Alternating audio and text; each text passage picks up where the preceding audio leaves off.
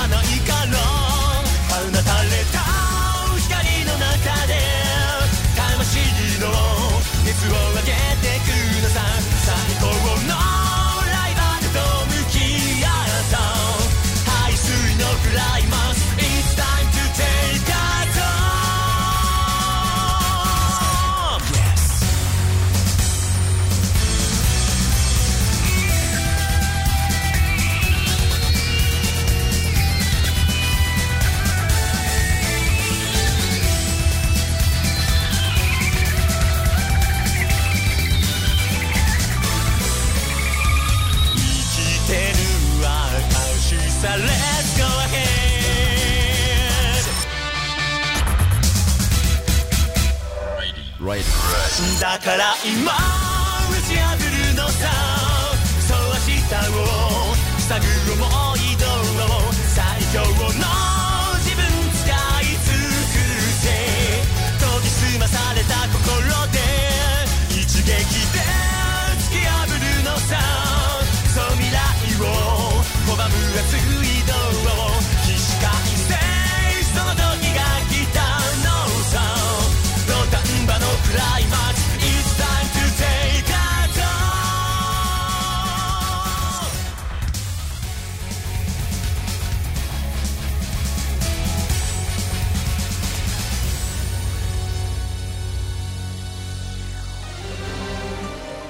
y muy buenas tengan todos ustedes.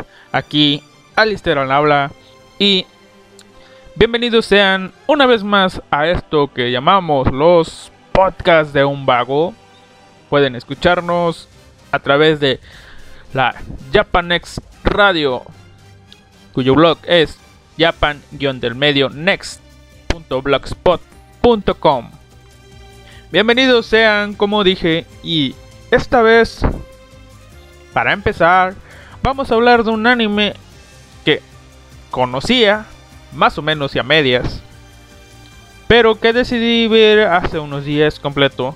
Y es uno de esos animes que se pasó mi gran tendencia a ver un anime corto, aunque sea corto, durante dos, no, durante cuatro días, cinco días, ya saben, capítulos dos por día. Esta vez lo vi en dos días. Un gran logro para mí, uno de los pocos animes que me han hecho hacer eso. Más que nada porque ya conocía más o menos la historia y sabía que era buena, ¿no? Así que ahora toca hablar de ella. Mi introducción mamadora, espero que les haya gustado, espero que no. Estuve como una hora tratando de grabarla hasta que se grabó por fin. Pero bueno, eso no es importante. Ahora sí.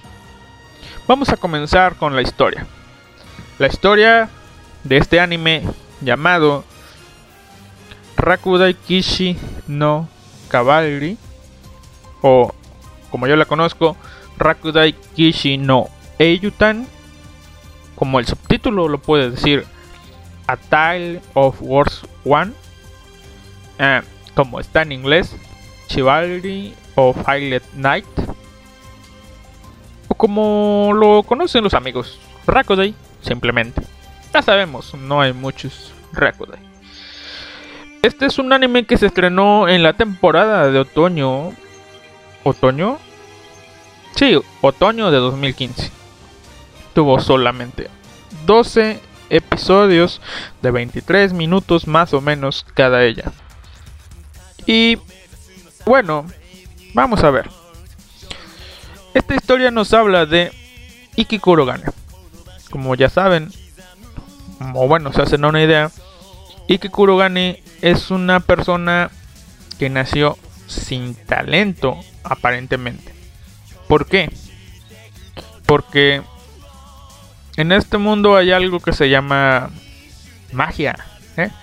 Es un mundo normal, común y corriente, tal como el tenemos aquí pero hay magia. Y estos usuarios de magia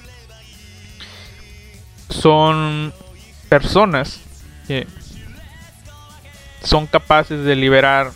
A ver, listo. Estas personas son capaces de liberar desde su alma, o sea, su alma la transforman en un arma. O sea, su alma la transforman en un arma Supongo que el arma representaría algo así como que su forma de ser, ¿no? La mayoría de ellos son espadas, pero hay otro tipo de armas, lanzas, arcos, pistolas para los maricas. Pero bueno, aparte de estas armas, los protagonistas, bueno, los usuarios de esta magia, sí, ya lo dije, son es magia, pueden ocupar otro tipo de, de, de magia, ¿no? O sea, tienen su alma, la transforman en arma y aparte potencian eso con magia. Bueno, a estas personas se les conoce como caballeros mágicos. Y en sí se les conoce como Blazer. Es el término. Blazer es la persona que puede transformar su arma, digo, su alma en un arma. Y estos Blazer, cuando además son capaces de usar su magia y pasan por una escuela especializada en esto, se convierten en caballeros mágicos. Aquí es donde se desarrolla nuestra historia, en una academia de caballeros mágicos. Sí, antes de seguir, déjenme aclarar esto podría ser el clásico Battle Arem que todos conocemos. No, no es un Isekai, por si algún idiota quiere decirlo, es un Battle Arem, ya saben, donde hay un harem y aparte hay una escuela, determinadas reglas y por alguna razón los estudiantes tienen que pelear entre sí. ¿Ven? Eso es lo que...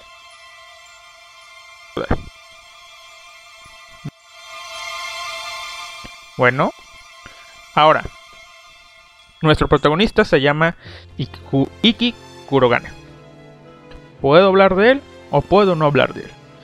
Mmm, se me pasó decir algo muy importante. A partir de ahora, estas secciones hablando de anime se van a llamar ingeniosamente Hablemos de XXXXXX, ponga su nombre de serie aquí. Y en esta ocasión, hablemos de Rakudai. ¿Sí? Se me pasó, pero no voy a regresarme. Bueno, nuestro protagonista, Iki Kurogane, descendiente de la familia Kurogane una familia muy importante en Japón de caballeros mágicos. ¿Por qué? Porque en sus filas desfiló, desfiló el gran Ryoma Kurogane. Alguien que al parecer estuvo en la guerra mundial y ayudó a ganarla. O participó en ella. Dejemos ese punto aparte. Vamos a hablar solamente del anime. De los 12 episodios que habló el anime. ¿Dónde comenzamos? ¿Dónde comenzamos? Desde el principio, ¿verdad? Bueno, Iki Kurogane es una persona que está estudiando en esta academia. Es una persona sana, saludable, que sale a correr sus 10, 20 kilómetros en la mañana. Eh, cosa normal para estar en forma. Pero todo comienza cuando él regresa de hacer su ronda matutina de ejercicios, entra a su cuarto y lo ve. Ahí está, la clásica escena, todos lo sabemos, ¿no? Ve a la chica cambiándose. abre la puerta, la ve y la chica se da cuenta, voltea. Y es ahí donde este anime se comienza a separar de los demás. ¿sí? ¿Qué es lo que pasa en un anime normalmente cuando pasa esta escena? Bueno, el chico cierra la puerta, algunos cobardes huyen, otros se quedan ahí y sueltan la clásica escena. Lo siento, lo siento, lo siento. Yo no vi nada, yo no vi nada. Te lo juro, te lo juro, no vi nada. Y obviamente vieron algo. Pero este tipo no. Iki desde un primer momento demuestra su madurez dice, alto, yo sé lo que estás pensando, pero no. No voy a decir que fue un error. Tampoco soltaré una excusa de que no ve nada. Lo siento. Si te vi. Y bueno, vamos a estar a mano, ¿no? Y se comienza a quitar la camisa, el pantalón, y dice, yo te vi desnuda. Obviamente estaba en ropa interior. Y a cambio, te voy a dejar que me veas desnudo. Y se desnuda ante ella. ¿Qué hace la chica estupefacta? Grita. No recuerdo si grita pervertido, el clásico grito, pero desde un momento se nos da a entender que Iki tiene huevos. Bueno, ¿qué es lo que pasa aquí? Stella va a acusarla, acusar a la persona conocida como Mickey por acoso sexual ah, con la directora. Bueno, la directora, después de una larga charla, les dice el secreto. ¿Sí? Iki no se equivocó de habitación, obviamente, él llegó allí primero. Y Estela, no no se equivocó de habitación. Ah, todo esto, la chica se llama Stella Vermilion, la segunda princesa de un país, un imperio llamado Vermilion. Bueno, es una chica hermosa, voluptuosa, pelirroja. Bueno, entonces, esta chica tampoco se equivocó. Y no se equivocaron ninguno de los dos. ¿Qué pasó? Pues la directora les explica que ambos son compañeros de habitación. Ante o las quejas les dicen que no hay raro, no es el primer hombre, la primera mujer compartir cuartos en la, en la academia. Y que si bien los, o bueno, las habitaciones se deciden en base al talento, es decir, el número 1 con el número 2, el número 3, el número 4 y así, nivelados. Esta vez la directora decidió pues juntarlos a ellos para que se complementen para que crezcan, que cada uno le ofrezca a su compañero algo en lo que crecer. Bueno, ¿y cuál es el problema aquí? Que Stella es la estudiante con mejor rango en el primer año. Es una rango A. E Iki es un chico que está repitiendo año. ¿Sí? Iki reprobó su primer año. Y entonces es un rango F. Aquí es donde comienza la clásica escena también de este tipo de animes donde pues Iki pide disculpas, que no debería, pero bueno, pide y le dice que hará lo que sea para demostrar este su disculpas por así decirlo. Entonces Estela les dice bueno pues hasta el harakiri sí el harakiri. Qué niña tan bonita verdad a ver. Bueno, entonces, si Iki dice, yo haré todo lo que sea, pero obviamente no me voy a matar por, por ti. Ahora, ¿qué es lo que deciden? Una cosa lleva a la otra y dice, bueno, vamos a enfrentarnos tú, yo. No puedo decir que puño a puño, ¿verdad? Pero tú y yo, combate de demostración, le vamos a, dar aquí. Y la chica llamada Estela dice, vamos a ponerle un poco de sabor a esto, ¿no? El que pierda va a ser el jodido perro del ganador. Va a ser el criado y lo va a tener que obedecer en todo, todo su... Pues todo lo que diga, ¿no? Durante toda su vida. Sí, porque no pudo decir durante tres años de la escuela, ¿no? Durante toda la vida. Va a ser el criado de la otra persona. Stella obviamente está súper confiada. Y Iki, bueno, decide aceptar por qué. Porque, aclaro, aclaro, voy a contar casi todo lo que pasa en el anime. Voy a spoilear casi todo lo que pasa en el anime. Em, esto es la premisa, es una premisa muy pequeña, muy cortita y eh, eh, bueno, decides. Supongo yo que si estás aquí ya viste el anime o quieres que te lo cuente alguien, ¿no? Pero bueno, no son muchas cosas, ¿no? Miren, tengo unas notitas, soy sincero. Y si ya viste el anime te vas a dar cuenta que me voy a brincar muchas cosas y eso y eso acá. ¿No? Pero bueno, están advertidos, sobre aviso no hay engaño. Todo lo demás, a partir de adelante, va a ser spoiler. Incluso lo de la batalla, ¿eh? Hasta aquí. Tenemos un resumen. Iki, chico débil. Stella, chica prodigio. reto. El que gane va a ganar. El que pierda va a perder. Y va a ser el perro del ganador.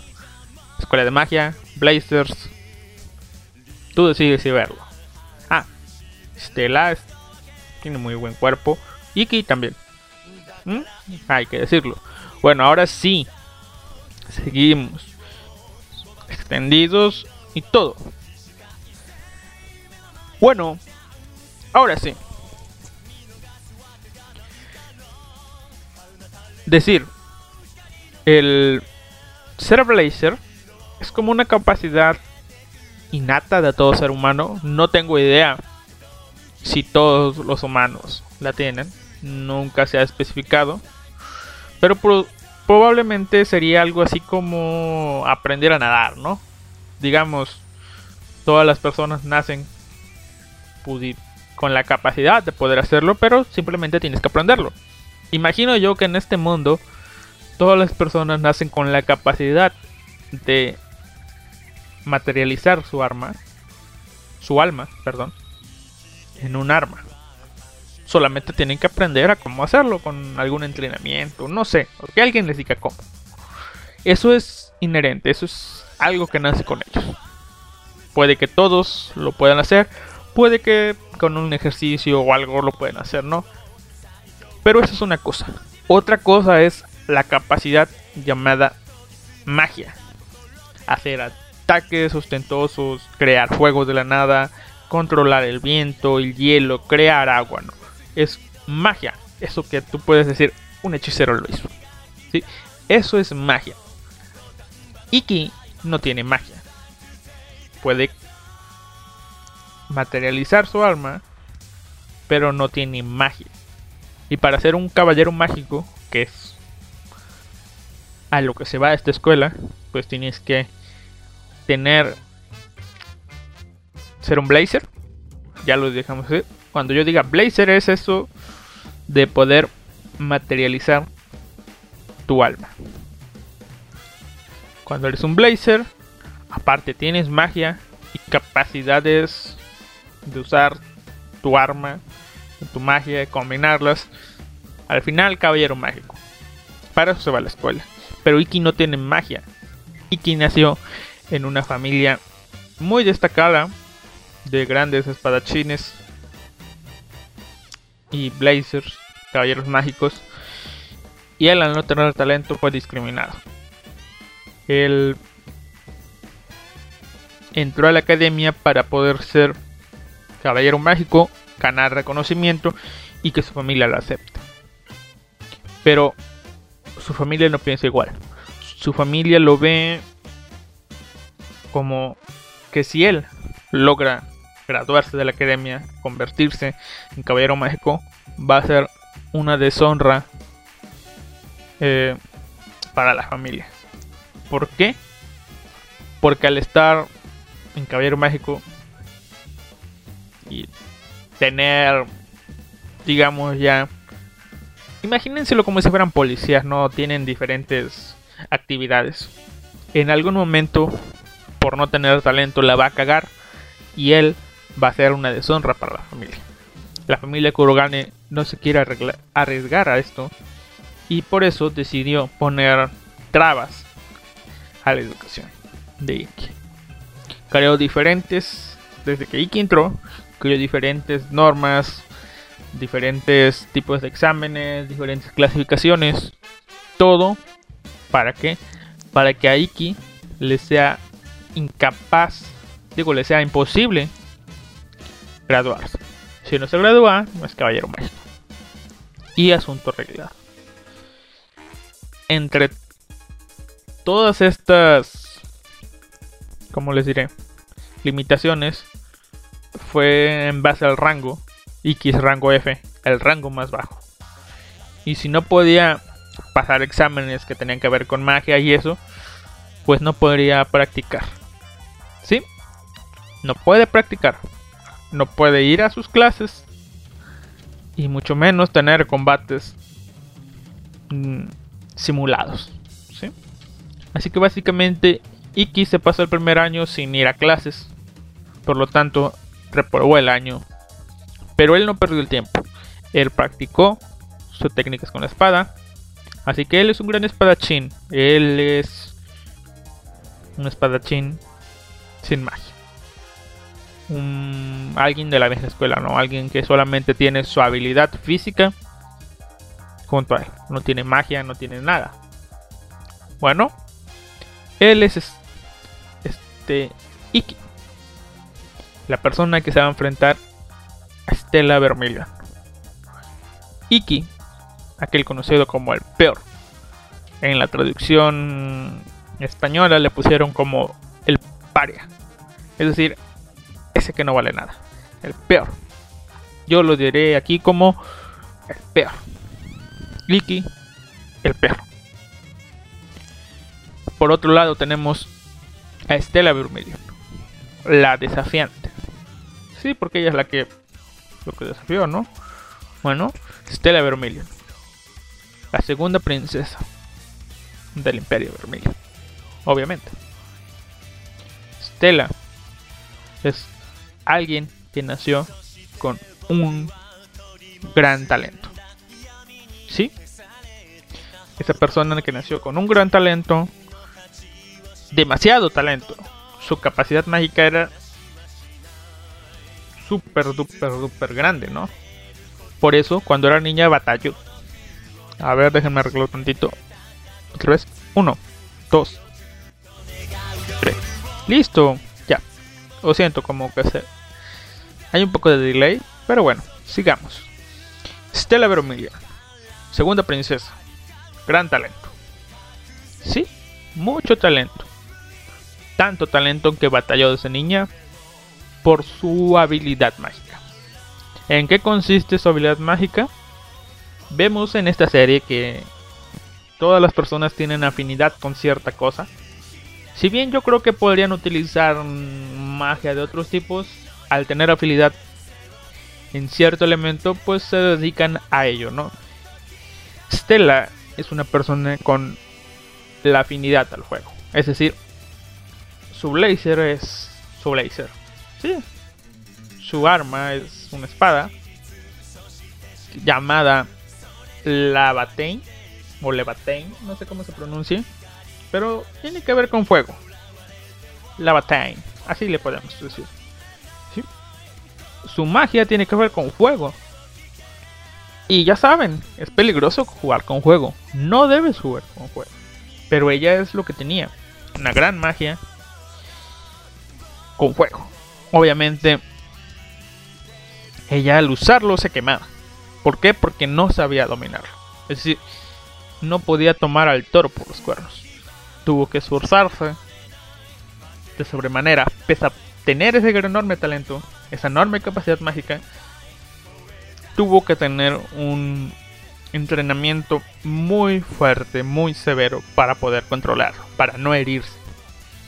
Y es ella, Stella Vermilion. Deciden enfrentarse y en el enfrentamiento se ve todo lo que les digo, ¿no? Y que es una persona que es discriminada por no tener magia, llamado el peor, su espada es Intetsu, y la segunda princesa malentiende algo de Iki, ¿no? Que le dice que ah, tú tienes talento y eso, ¿no? A la princesa le molesta esto. ¿Por qué? Porque ella dice que sí tiene un gran talento y todas las personas le dicen, no, tú eres grande, ah, desearía tener el talento que tú tienes. Pero ella se molesta que le digan que tiene un gran talento. ¿Por qué? Porque sí, lo tiene. Pero las personas creen... Pongámoslo sencillo. Creen que es como Freezer, ¿no? Que es poderoso simplemente porque nació poderoso. Piensan que Stella simplemente nació siendo poderosa y ya.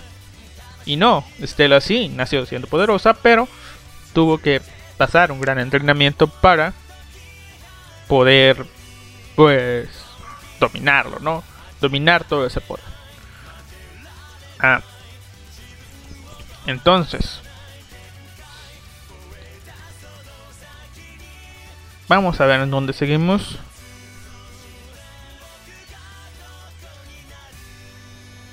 Ah, sí ya. Se enfrentan y obviamente Stella está dominando. Aparentemente. ¿Por qué? Porque Iki lo único que puede hacer es esquivar, esquivar sus ataques. Y Estela, Estela está ahí, ¿no? Estela no puede, se sorprende que no puede, mm, ¿cómo les digo? A ver. Sí, entonces pelean.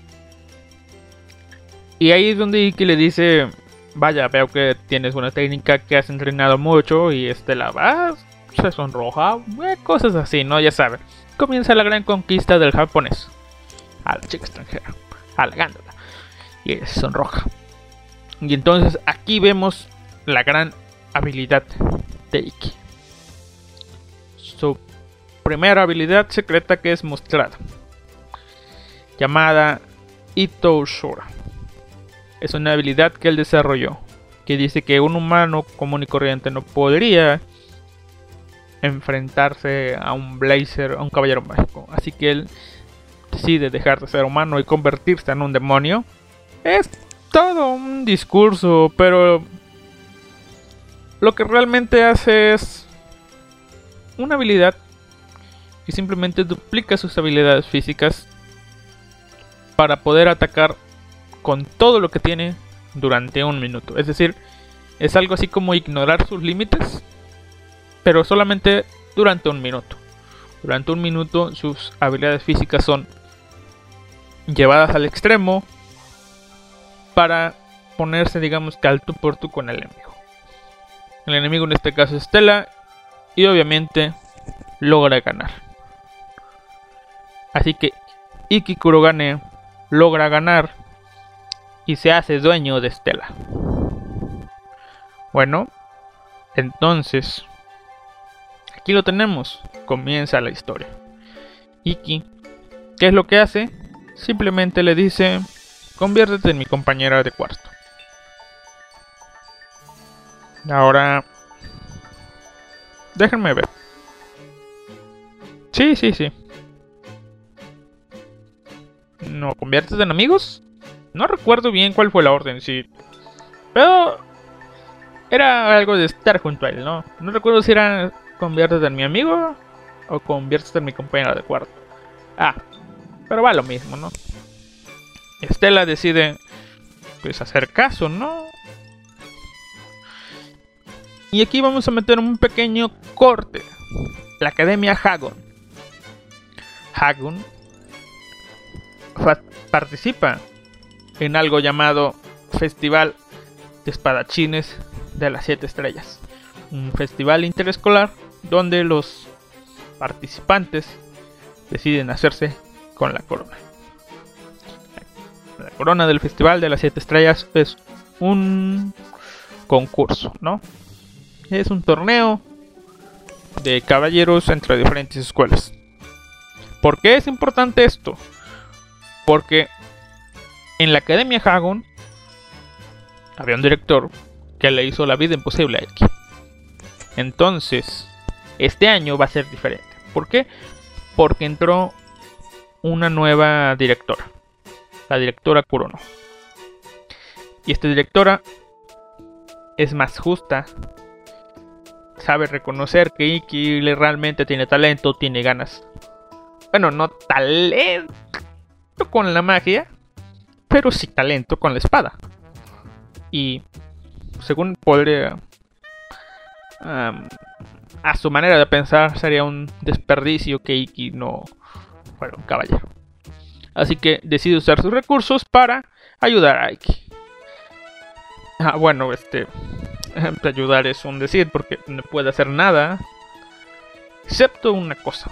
Arregló todo para que Iki logre graduarse siempre y cuando se convierta en el campeón en el Festival de Espadachines de las Siete Estrellas. Es decir, que venza, que sea el mejor de su escuela y que sea el mejor de todas las escuelas participantes. Más aparte, obviamente, cumplir los tres años de escuela, es obvio. Pero sí, durante esos tres años tiene que ganar al menos una vez el Festival de Espadachines de las Siete Estrellas. Y aquí es donde comienza nuestro nuevo arco. El primer arco solamente fue para sentir o presentar las bases. Y aquí en este nuevo arco ya es el arco de los combates. Ya es todo lo que seguirá. El festival de preselección. ¿Por qué? Porque el anime solamente abarca la preselección para este gran torneo. Ya van tres, tres años y algo. Supongo que ya no va a haber más, pero bueno, vale la pena ver este anime, ¿no? Aquí quiero hacer una nota. El combate dice, es mi mala memoria, supongo yo. Yo recuerdo haber leído en los subtítulos que dijeron, aquel que logre 10 victorias va a pasar a la preselección. Resulta que en, en la historia, aquel que logre 20 victorias, 20 combates, va a ser seleccionado. O sea, todos los caballeros iban a... Me iba a entender a mí. Que iban a hacer el... ¿Cómo se llama? Combates de 2 contra 2 y eliminados. O sea... Había de cuenta, son cuatro personas. Dos se enfrentan, dos se enfrentan. Los ganadores se enfrentan con los ganadores y así. Pero dijo que iban a hacer 20 combates. Y literalmente no me daban los números. No sé si los que pierdan se podrían enfrentar contra los que seguían ganando para ser suplentes o no sé. O si en base al rango se enfrentaban dos Fs. Digamos, 20 Fs se enfrentaban, salía un solamente rango F y se enfrentaban contra un rango D. Pero aún así no me dan los números. Igual no sé. El chiste que todas las personas se estaban enfrentando.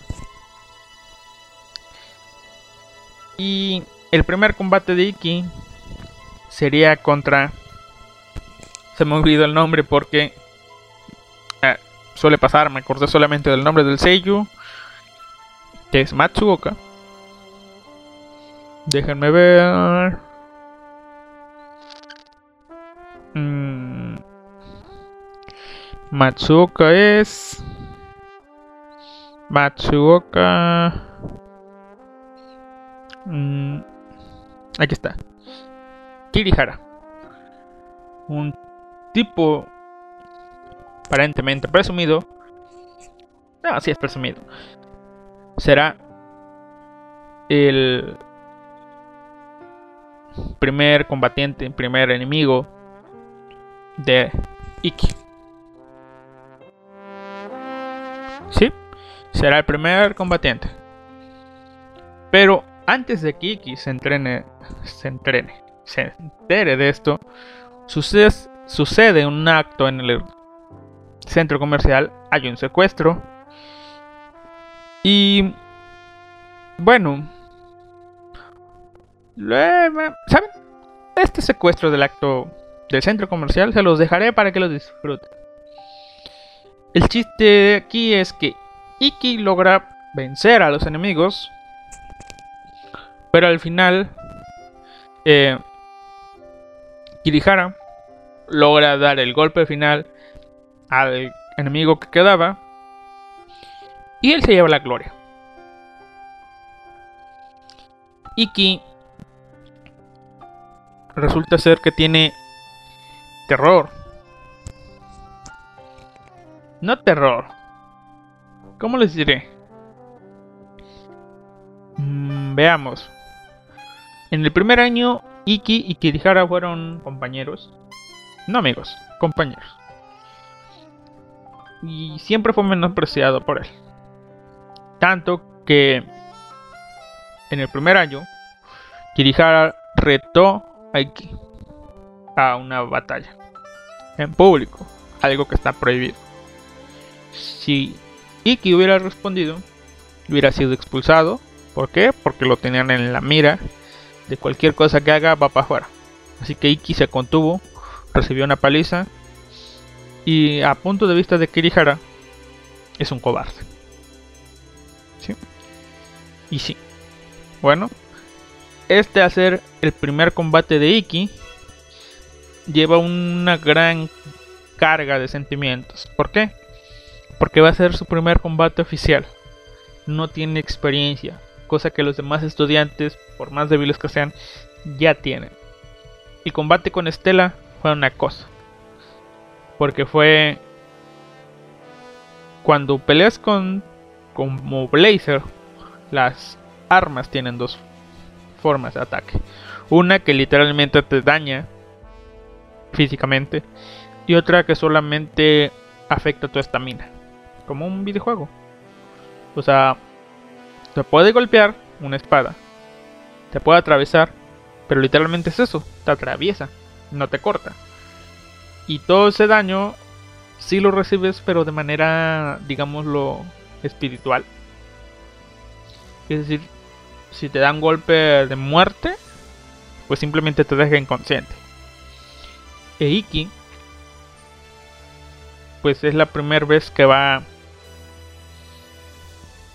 a combatir. ¿Sí? Y combate. Es un combate, muerte, con cuchillos. Bueno, no con cuchillos, verdad, pero sí. Es un combate. No entiendo muy bien tampoco cómo están reglamentados estos combates. Supongo que supongo yo que se detienen cuando alguien es muy herido. ¿Por qué? Porque literalmente se pueden hacer daño. Son estudiantes peleando con espada. Ahora, Iki tiene su espada llamada Intetsu. También tiene su ataque llamado Itoshura que es maximizar su poder durante 60 segundos. Aparte, tiene algo que se me olvidó mencionar con la batalla con Estela. Usó el Blade Steel, es decir, puede robar los ataques.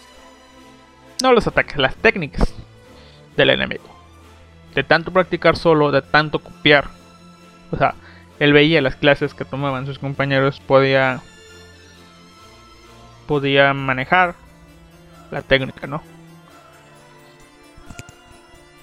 Tiene estas dos cosas, pero no le pueden servir tanto a Iki porque el tipo usa un arco y su habilidad es mimetizar. Comienza a recibir heridas, ataques. Básicamente el tipo lo lo logra, ¿cómo les diré? Logra tener el combate a favor. Famor, qué peso. Logra... ¡Ay, Dios! Lengua, por favor. Kirihara logra tener un combate que le favorece porque es a larga distancia. Iki se repone un poco porque logra capturar sus flechas. Porque si bien el enemigo se puede camuflar, las flechas no. Cuando todo parece que va a favor de Iki, Kirihara hace su movimiento. Kirihara hace algo que no sabían. Kirihara puede mimetizar sus flechas. A ver, vamos a ver qué está pasando. Sí. Kirihara puede mimetizar sus flechas y le comienza a dar una paliza a Eiki. Comienza a jugar con él. Básicamente es un ratón, un ratón, un gato jugando con su presa. Generalmente un ratón. Por eso dije ratón antes. Sí. Entonces ahí Iki comienza a a usar su sus ataques comienza vamos vamos vamos vamos muy lento a ver repitamos Iki atrapaba las flechas que podía ver no importa que fueran flechas, las atrapaba. El enemigo decidió cambiar y mimetizaba las flechas. Básicamente, proyectiles lo atravesaban sin saber de dónde venían ni tampoco los veía. Está a punto de caer y entonces Iki, abrumado por todo esto, está a punto de perder y es ahí cuando Estela dice, vamos, Iki, tú puedes. Um, se suelta su diálogo, su discurso. Chica enamorada, sí, porque está enamorada, ya, ya, ya. A ver, pausa. Stella obviamente a lo largo de todos estos episodios nos ha demostrado que comienza a sentir algo de amor por Iki, algo de interés en él, llamémoslo interés de momento. Y al verlo así, decide darle ánimos. Estos ánimos son los que despiertan a Iki. Y entonces Iki decide seguir adelante. Y entonces, pues Iki comienza a detener las flechas de su enemigo. ¿Cómo lo hace? Básicamente vuelve a usar el Blade Steel, que consiste más en robar la técnica del enemigo. En este caso, él comienza a predecir de dónde vienen las flechas. Y al predecir de dónde vienen, pues ya sabe la ubicación del enemigo. Y Kirihara se ve abrumado por esto. Y Iki logra ganar. Al final, cuando Kirihara pierde la ventaja de no ser visto, demuestra que es un vil cobarde. ¿Por qué? Porque si bien en una batalla con un combatiente normal ya sería solamente un arquero con un espadachín, con sus habilidades pudiera haber sido mantener la distancia y ya, un combate de desgaste. Al verse abrumado y que Iki casi lo atraviesa, dice, me rindo, se rompe literalmente, me dice, no me lastimes, quiero a mi mamita. Iki logra su primer victoria. Bueno, después de esto, de esta victoria, hay un capítulo calmado.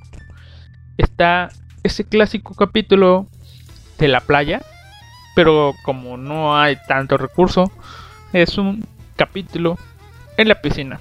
Lo mismo pero sin arena. Bueno, ¿cómo surge este capítulo? Pues bien, Iki comienza a ser reconocido como alguien que es bueno con la espada, ¿no? Y se gana una serie de seguidores y los comienza a entrenar. Sus amigos les dicen, no, pues, ¿por qué lo entrenas? Pueden enfrentarse a ti en un futuro. Y que dice, no, bueno, si los enfrento, pues les voy a ganar. No, lo ve como un reto. Es como un Goku en ese sentido. No les no le importa enseñar a otras personas siempre y cuando pues vaya, él hace lo correcto, les enseña, si se toca enfrentarse, pues van a tener un duelo como caballeros que son. Pausa otra vez, se me había olvidado, siempre se me olvida. Tenemos cuatro protagonistas hasta ahora. ¿Por qué? Porque tenemos a, Stella, que obviamente ya muestra interés en Nikki, y tenemos a Ike. Pero también tenemos a otra protagonista que viene. Tenemos a Shizuku Kurugane, la hermanita de Ikki. Es una hermanita que lo que hace al principio es recibirlo con un beso. Porque ella más su hermano, más que un hermano, más un amante, la considera una relación especial, así que dice, ah, beso en la boca. ¿Cuál es el problema? Y tenemos también al compañero de Shizuku, que sí que como acompañante, una hermosa dama con dos huevos.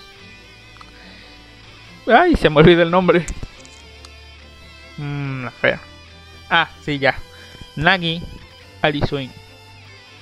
Un hombre que dice ser una dama. Era 2015. Así que una adelantada a su época. Pero bueno. Se hace llamar Alice. Y todas estas personas van a la piscina. En un momento dado, Iki y Estela tienen una reunión y básicamente hay una especie de declaración. Algo así como que yo te quiero, tú me quieres, eh, ya sabes. Y se hacen una promesa. Eh, su promesa es llegar a la final del, del combate del festival de las de espadachines de las siete estrellas y enfrentarse el uno al otro y ya esa es su promesa. Ahora seguimos con los combates. Siguen los combates. Y entre tanto combate y en tanto entrenamiento a sus subordinados, Ikin conoce a una nueva chica llamada Ayatsuji. Ayatsuji. Una chica llamada Ayatsuji. Déjenme ver el nombre porque se me olvida. No soy muy bueno en los nombres, así que Ayatsuji es Ayase. Ayase Ayatsuji. Es la chica nueva. Una chica algo tímida, si lo podemos poner así. Tiene... Vamos a hablar de Ayatsuji ya en términos generales, no tanto del anime. Ayatsuji se presenta con Nikki para que lo entrene. ¿Por qué? Porque ella es alguien que imita, o bueno, que es muy fan de su padre. Su padre, ¿quién es? Ayatsuji, alguien llamado el último samurai.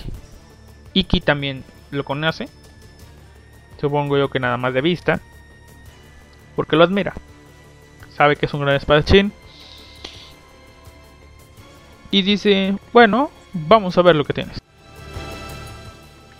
Eh, Iki luego de una sesión de estudio se da cuenta de cuál es el problema de Ayase. El problema es que imita tal cual a su padre. Tiene una gran técnica, pero imita sus movimientos. No los adapta. Y es el error. ¿Por qué?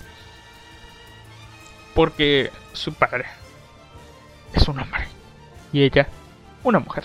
Obviamente no tienen las mismas capacidades físicas. Y si quiere seguir adelante, tendrá que pues no ser fiel a esos movimientos y adaptarlos a su cuerpo. Y que le dice o le pregunta que si está seguro, segura de hacer eso. Y bueno, ella dice que si eso es lo que tiene que hacer para mejorar, eso hará. Después de eso, aparece un personaje nuevo.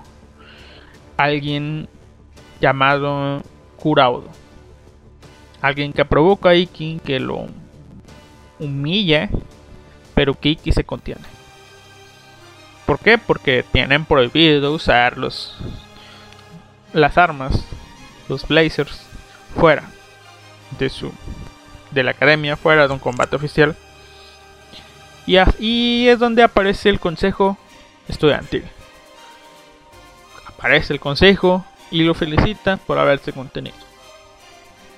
Bueno, solamente sirvieron para presentar personajes. Kuraudo, un matón de otra escuela y el consejo estudiantil. Bueno, aquí comienza ya tal cual el arco de Yatsuji. Ayatsuji versus Iki Kurogane, el siguiente combate. Ayase sabe que no tiene ninguna oportunidad contra Iki en situaciones normales. Bueno, así que Ayase decide elaborar un plan muy muy bien pensado para pues enfrentarse a Iki y ganar. ¿Por qué? Porque allá se quiere obtener poder por cierto motivo que ya vemos en en unos en unas cuantas minutos más vamos a ver cuál es ese pues esa meta que tiene ella. Bueno, Iki recibe un mensaje que sabe que es una trampa. Él decide caer en esa trampa a propósito, pues para hablar con Ayase. ¿En qué consiste toda la trampa? La trampa fue que ella se puso en peligro a sí misma. Uno pensaría, no va a atacarlo, va a herirlo y van a hablar, ¿no? Ah, ella lo tenía pensado y su trampa fue lanzarse al vacío. ¿Sí? Básicamente un acto como de suicidio, muy arriesgado de su parte, pero sabía que Iki no iba a permitirlo. Iki en situaciones normales no la iba a alcanzar. Así que ¿qué hizo? Usó el Itoshura. Usó su Itoshura y la salvó. Ella se fue y ya. El Itoshura. ¿Por qué fue una trampa? Porque el Itoshura Iki solamente lo puede usar una vez al día. Es decir, el desgaste físico es demasiado y al usarlo una vez ya no lo puede usar en su combate. Bueno, al final de todo esto, y pese a las trampas de Ayase, me voy a borrar la segunda trampa. Y que logra ganar. ¿Por qué? Porque no tiene liturgia. Pero logra usar otras habilidades y ganar. Así que Aya se pierde y al final Iki se da bueno, se revelan los motivos de Ayase. El padre de Ayase peleó contra un tipo que lo desafió y este tipo era Kuraudo, el de espadas. Peleó contra él y perdió. Perdió tan tanto que quedó en coma.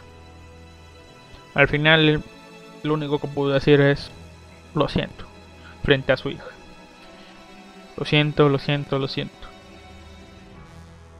Y entonces su hija ganó un odio por este tipo. ¿Por qué? Porque no sé si sepan, pero en Japón está esa no sé si realmente exista, pero al menos en los animes tocan mucho este tema. Que están los dojos. Dojos de karate, dojos de judo, dojos de tal cosa, dojos de otra, no sé. En este caso era un dojo de espadachines, de kendo, supongo yo. Era de espadas normales, pero usaban espadas de kendo, ¿no? Usaban un duelo entre dojos, ya saben alguien rataba el dojo y si el ratador ganaba, tenía el derecho de quedarse con el dojo y le podía cambiar el nombre y todo eso, ¿no? Era algo de honor, ¿no? Porque si te retaban tenías que aceptar y lo normal era que tu dojo fuera poderoso y ganabas, ¿no? Pero perdías y perdías tu dojo. Entonces, yo pensaría, pensaba, que Kuraudo, al ser Kuraudo, usó su Blaze. No sé si le puedo decir su Blaze, pero si usó su arma y ganó, ¿no? En base a esto. Pero resulta ser que no, fue un combate normal y ya. Fue un combate tal cual. Un combate justo, por así decirlo. Técnica contra fuerza, violencia. Y ganó la fuerza, la violencia. ¿Por qué? Porque el usuario de la técnica era un anciano ya muy viejo que no estaba en capacidades de pelear. Pero que aún así siguió adelante y perdió. Entonces, y que el saber todo esto dice, bueno, te ayudaré a recuperar tu dojo. Y sí, la ayuda retando a Kuraos a una pelea de espadas. En esta ocasión sí podrán usar sus Blaze. ¿Por qué? Porque si bien está prohibido, siempre y cuando sea en un dojo, en una institución que tenga el reconocimiento para poder usar estas cosas, pues lo podrán usar. Y Kuraudo, al estar, al ser líder del dojo, pese a que ya está todo desgastado, pueden usarlas, ¿no? Es un es algo oficial porque es un combate de desafío. Pelean. Y es una batalla muy cerrada. Resulta que Kuraudo es muy bueno Y que se da cuenta por qué es muy bueno. Porque Kuraudo, bueno, todo tiene en base en base a la velocidad de reacción, lo que tu cerebro percibe y lo que tarda en procesar y e ir al ataque, ¿no? En realizarlo. La velocidad de reacción.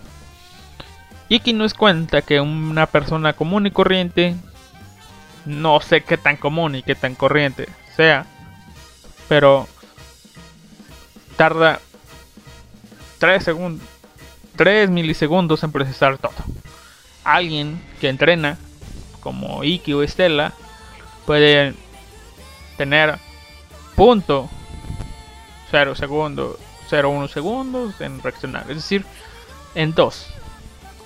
Pero Kuraudo nació con un no poder innato, pero una habilidad, algo que está en su cuerpo, de reaccionar lo doble de rápido que alguien que ha entrenado.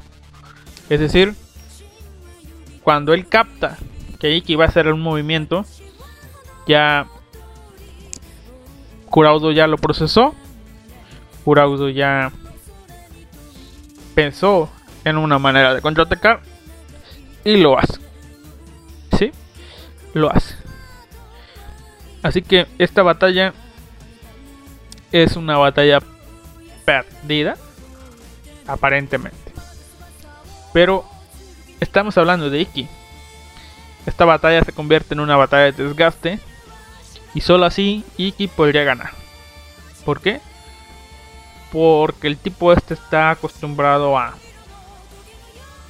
Pues ahora sí que contraatacar. Con ataques vencedores. Y no puede... No tiene tanta resistencia como Iki. Así que esa va a ser su Al final, Iki termina ganando con el ataque llamado Ten y Mojo ante la sorpresa de Ayase. ¿Por qué? Porque solo Ayase conocía esa técnica. Porque fue algo que le enseñó su padre mm, unos unos poco tiempo antes de que sucediera todo esto, ¿no? Antes de que él cayera en coma. ¿Cómo aprendió este ataque Iki? Bueno, Resulta ser que usó su habilidad Blade Steel. Cuando estaba entrenando a Yase, sí lo entrenaba, pero aprendió de los movimientos de, de ella, pues en qué consistía la técnica definitiva. Supongo yo que a Yase le pedía entrenar a Iki y no le decía para qué, pero ella entrenaba el ataque final. Así que Iki aprendió y lo usó contra el enemigo. Aquí viene lo chistoso de esta historia. Sí, Kuraudo desafió a este tipo. Lo desafió bien. Pero Iki se dio cuenta de que pese a que no tenía tanta técnica, este tipo Kuraudo admiraba al samurái. Básicamente era era una cosa de que lo admiraba y decidió retarlo para ver si ya estaban tal cual. Pero literalmente llegó tarde, muchos años tarde. No iba a poner a tener una batalla normal contra él por cuestiones de edad. Y al final resulta que este tipo, el, el padre de Ayase, se estaba disculpando. No solamente decía lo siento, lo siento, lo siento. Pero se nos hace una recreación de la escena. Que lo que realmente tenía la intención era disculparse no con su hija por haber perdido, sino que se disculpaba con Kuraudo por no ser capaz de seguirle el ritmo, por no ser capaz de otorgarle un buen combate. Y aquí termina la historia de el arco del devora espadas, donde pues sí que recupera el dojo para Yase y listo. Ya estamos casi al final del anime y no ha pasado mucho. ¿Por qué? Porque lo último es algo que se enfocan más en darle un poco de velocidad. Ya los combates ya no importan. Solamente. De hecho, no muchos combates se. Se dieron. Se dieron. Se mostraron, ¿no? Son 20 combates y solamente se mostraron algunos pocos. Uno de los combates que sí se mostró fue el combate de. Y ni siquiera se mostró, solamente se hizo mención fue el combate de Iki de Estela contra personas del Consejo Estudiantil. Ambos ganaron y por tanto ya están a la vista del Consejo Estudiantil. Eh, hay una especie de campamento que sirve solamente para limpiar una una casa. No sé para qué, pero bueno. En este campamento rápido son atacados por un golem. Iki y Estela están solos. Son atacados por un golem. El consejo estudiantil llega a ayudar y no pueden. Al final hace la aparición el último de los personajes que llegaba. La presidenta del consejo estudiantil toca todo. Alguien muy poderosa, apodada Raiki, la que corta el rayo y logra, tal como un Pikachu contra un Onix, vencer al golem. Con... Sí, ya saben, la electricidad le ganó la piedra. Estaba lloviendo, supongo yo que por eso. Pero bueno, la cosa es que este golem era controlado por un cable de alambre, la electricidad se conduce por el cable y logró eliminar al marionetista. Sí, fue rápido, no se entiende, pero el punto es presentar al personaje y decir, esta tipa es poderosa, sumamente poderosa. Bueno. Eh, Después de esto viene el siguiente combate. Esta vez Iki no es protagonista. Stella no es protagonista. ¿Quién es el protagonista entonces? La protagonista va a ser Shizuku contra... Bueno, Shizuku es la protagonista, ¿no? Pero Shizuku va a pelear contra Touka la presidenta del Consejo Estudiantil. Sí, así es. La hermanita de Iki también es poderosa. Es la segunda mejor del primer año. La primera es Estela. Y a ella le tocó bailar con la más fea. Le tocó pelear contra Touka Todo. Sí. aparentemente va a ser una batalla muy desventajosa. ¿Por qué? Porque Touka tiene el poder del rayo, electricidad. Y Shizuku es una usuaria de magia de agua. ¿Cuál es el pensamiento normal? ¿Qué va a perder? Por la electricidad, ¿no? Pero eh, Shizuku es una gran maga y puede crear agua pura. Requiere más esfuerzo, pero lo puede hacer. Y el agua pura, totalmente pura, no conduce la electricidad. Así que van a pelear. Básicamente es la mejor defensa contra un buen ataque. Pero pese a todo esto, pese a todos los esfuerzos de Shizuku, es obligada a dejar sus tácticas. Su táctica es una táctica defensiva que no le puede hacer frente a Touka todo porque tiene un poder que se llama habilidad llamada Nukiashi que es ocultar los movimientos de la vista del oponente. Aunque consiste básicamente en engañar al ojo del oponente y moverse a sitios donde no ve. Y hacer como que se teletransporta. ¿Sí? Esta habilidad, es la habilidad de Touka. Shizuku al final decide que no puede ganar de la forma en que lo está haciendo y decide ir al ataque. Todo es defensivo, pero comienza a atacar.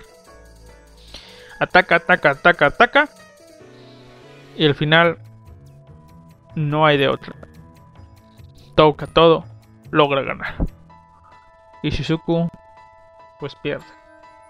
Una gran batalla. Sí. Diría yo que es la segunda mejor batalla de toda la serie. Tal vez porque le dieron un tiempo determinado, una duración más larga que las otras. Pero sí, la batalla de Touka contra Shizuku fue muy buena. Supongo. Sí, fue muy buena. La de Kuraudu también. Eh, supongo que entre esas dos está la mejor batalla. Porque las demás tienen un desenlace más rápido. Y si bien es visualmente ya más mejor, pues no. No sé. No sé explicarme. Las batallas son buenas pero cortas. Pero las batallas de Kuraudo y la batalla de Shizuku se tomaron su tiempo. Por tanto, tienes una mejor experiencia con ellas. La última batalla se acerca. ¿Sí? Vamos a la última parte de este anime. Resulta que el padre de, de Shizuku, sí, es el padre de Shizuku, es el padre de Iki, sigue empeñado en hacer que Iki no pueda ser caballero. Así que se forma un gran plan para pues para desprestigiarlo, para sacarlo. Y aquí es donde el anime comienza a tener un cambio, ¿no? Para disfrute del espectador, supuestamente. Iki y Estela son fotografiados tomándose un beso dándose un beso.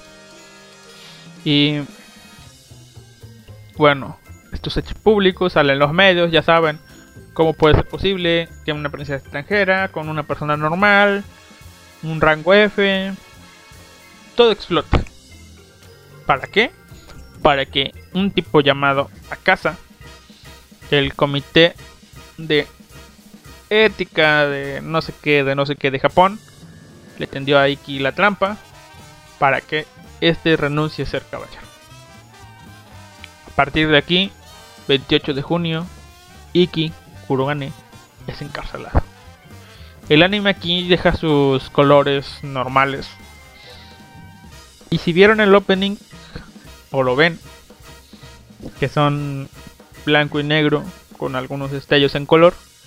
Así va a ser esta parte del, del año. Cuando se nos muestra el encarcelamiento de Iki. Es encarcelado, blanco y negro, es la animación. Y la Federación Internacional de Caballeros Mágicos, filial japonesa, asume que es una relación mal vista, la de Iki con Shizuku. Bueno, entonces aquí, pese Iki sufre una especie de tortura, tortura psicológica. Mm, no se nos muestra, pero podemos suponer que es no recibe buena comida, es no golpeado, pero sí maltratado en algunas situaciones. Y está encarcelado, sí, pero en una habitación solo. Y lo están bombardeando para que se quiebre, para que diga ya no voy más. ¿Sí? Este Siki sufriendo esta tortura. A ver, sí. Bueno. Y como acto de suma nobleza, según ellos, Iki es forzado a seguir combatiendo. En parte porque creen que eso va a ayudarlos a que Iki se quiebre más. Pero Iki sigue peleando, sigue recibiendo ataques y no recibe la atención indicada para recuperarse. Así que básicamente Iki se está pudriendo ahí adentro. Cae en la desesperación total. Total todavía no, ¿verdad? Pero comienza a decaer, decaer, decaer. Y al final, ¿qué va a pasar? El último encuentro de Iki, el número 20, con 19 victorias. El último encuentro va a ser contra Toukato. Sí, contra la mejor de toda la escuela, la mejor de tercer año, la presidenta del consejo estudiantil. Y como acto de suma nobleza, es un combate que va a ser transmitido por televisión y va a ser en un estadio grande frente a muchas personas. Obviamente el plan es humillar a Iki. Perdiendo, sí, en combate, no. ¿Cuál es el plan de estos tipos? Lo van a hacer en un estadio grande, transmitido por TV. Y pese a que los tipos estos prometieron que iban a llevar a Iki, obviamente no, simplemente lo dejaron salir e Iki tenía que llegar al estadio por su cuerpo. Se nos muestra al final ya un Iki cansado, desgastado, física y mentalmente, tratando de llegar al estadio. Siguiendo caminando, desanimado. Y es aquí cuando comienza a mostrar los recuerdos con los que comienza el año. Esas palabras no recuerdo bien, pero vamos a ver. Vamos a ver si me sale. Mocoso. ¿Estás frustrado? ¿Te cabrea ser el más débil? Pues aférrate a esas emociones. Esas emociones son la prueba de que no te has dado por vencido. No te deshagas de ella. Sí, las palabras que Ryoma Kurogane en una fuerte tormenta le dio a un derrotado Iki, niño de aliento. Fueron esas palabras de aliento las que lo motivaron a seguir. Sí, fueron esas palabras. Pero... Mm, se me olvidaba algo. Sí, se me olvidaba algo. Fueron esas palabras las las que ayudaron a seguir. Pero hay una escena muy importante que pasa antes de todo esto. Iki tiene una reunión con su padre. ¿Para qué? Para decir o para decirle que va progresando. Este, esta reunión se da porque sí, porque Iki pidió. Eh,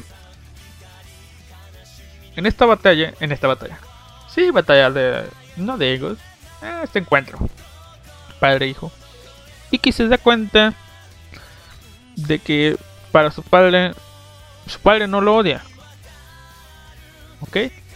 Todo el tiempo Iki ha pensado que su padre lo odiaba, que su padre, mm, no sé, mostraba alguna clase de sentimiento por él.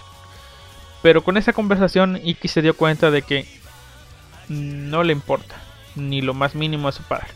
Es decir, su padre no lo toma en cuenta, es como si no existiera.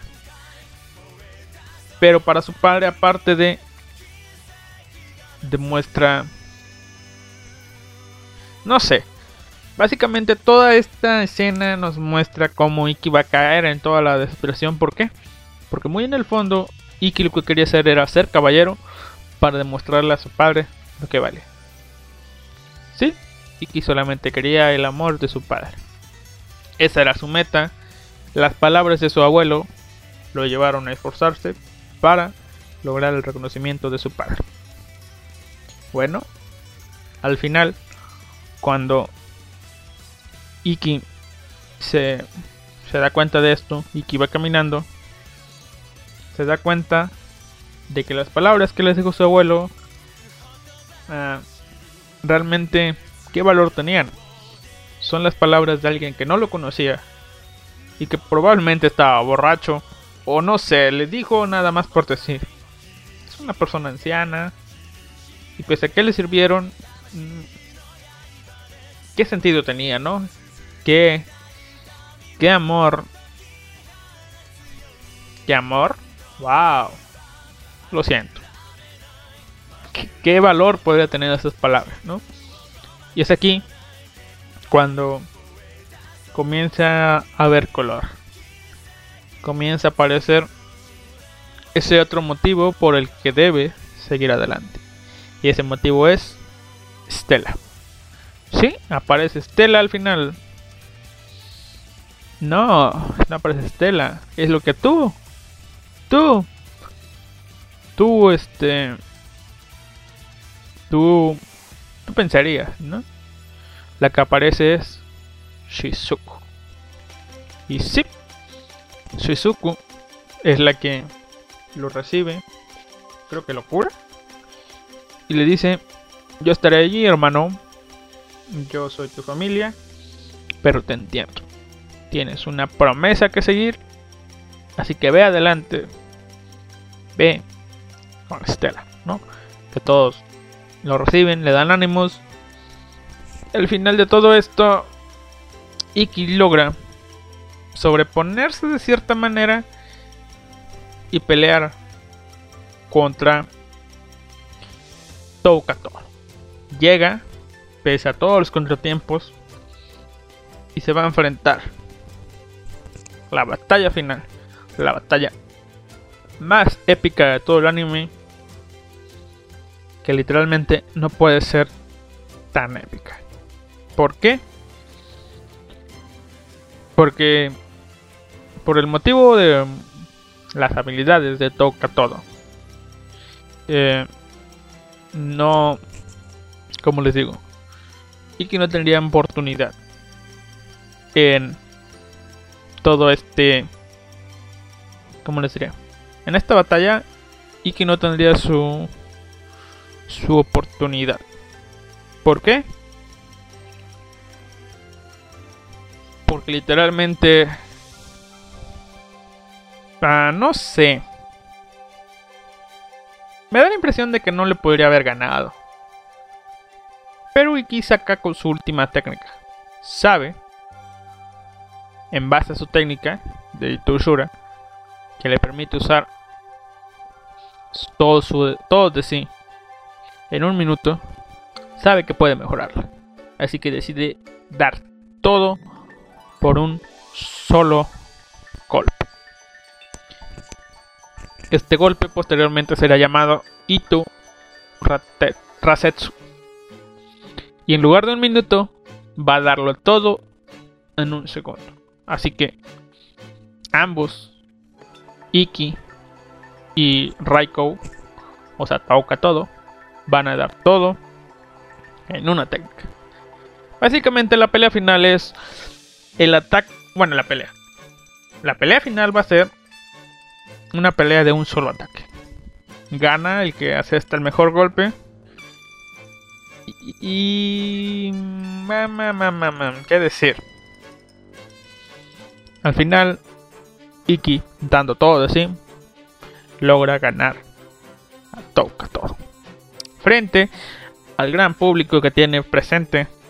Y sí, no es tan espectacular como yo pensé. Pero bueno, Iki ganó. ¿Es lo importante de esta escena? No. Al final, Iki termina ganando, pero casi congelado de todo el esfuerzo que hizo.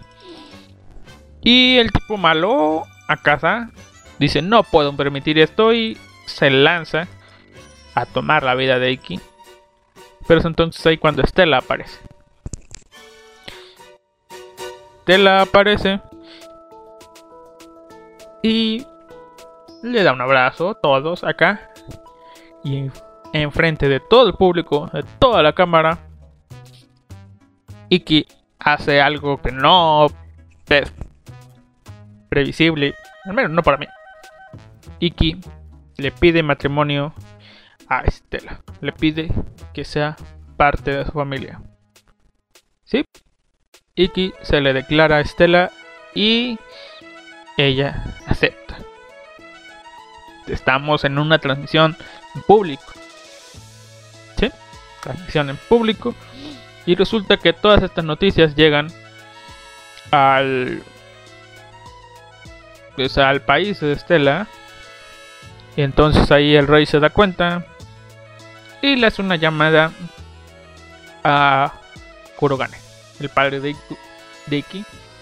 Y le dice: Oye, sé que tenemos nuestros asuntos, pero dejemos a nuestros hijos en paz. Así que de ahora en adelante, supongo yo que la familia de Iki, o al menos el padre, no hará nada para molestar a Iki. De momento, de momento. Y en el final del anime, tenemos que Iki es nombrado líder de los seis representantes que tendrá la escuela. Iki Kurogane es el representante, el perro. No tengo idea de cuál sea el apodo que le dieron ahora, porque le dieron otro apodo, pero no, no recuerdo. Pero Iki Kurogane es el líder. También tenemos como representantes a Stella Vermilion, Alice, o sea, Nagi Swing, que pese a ser como es, tiene un gran poder de combate, que controla las sombras. Y tenemos también a la tesorera del Consejo Estudiantil, una rubia, una Oyusama, y también a las hermanas Hagure, que podemos ver. Pudimos ver poco a poquitín de sus combates. Y estos son los representantes. Aquí acaba el anime. Y fue un gran viaje. Que no fue un viaje. ¿Por qué? Porque solamente fue el comienzo de la historia. Y esto es lo que me molesta un poco de estos animes. ¿Por qué? Porque es solo el comienzo. Es de esos animes que solamente están para promocionar la novela ligera. Bueno, ya conocen esta historia. ¿Qué tiene de no normal, de diferente? Nada, solamente es... Ah, recuerden, ¿ves? Donde el peor ¿Es poderoso? Bueno, es Iki, ¿no? Es algo... Es algo, ¿cómo les diré? Sí, tiene ventajas, por decirlo así, porque por sus técnicas, pero son técnicas limitadas que tienen que usarse bien para poder ganar. Por ejemplo, en la última batalla, Iki logró desarrollar la técnica de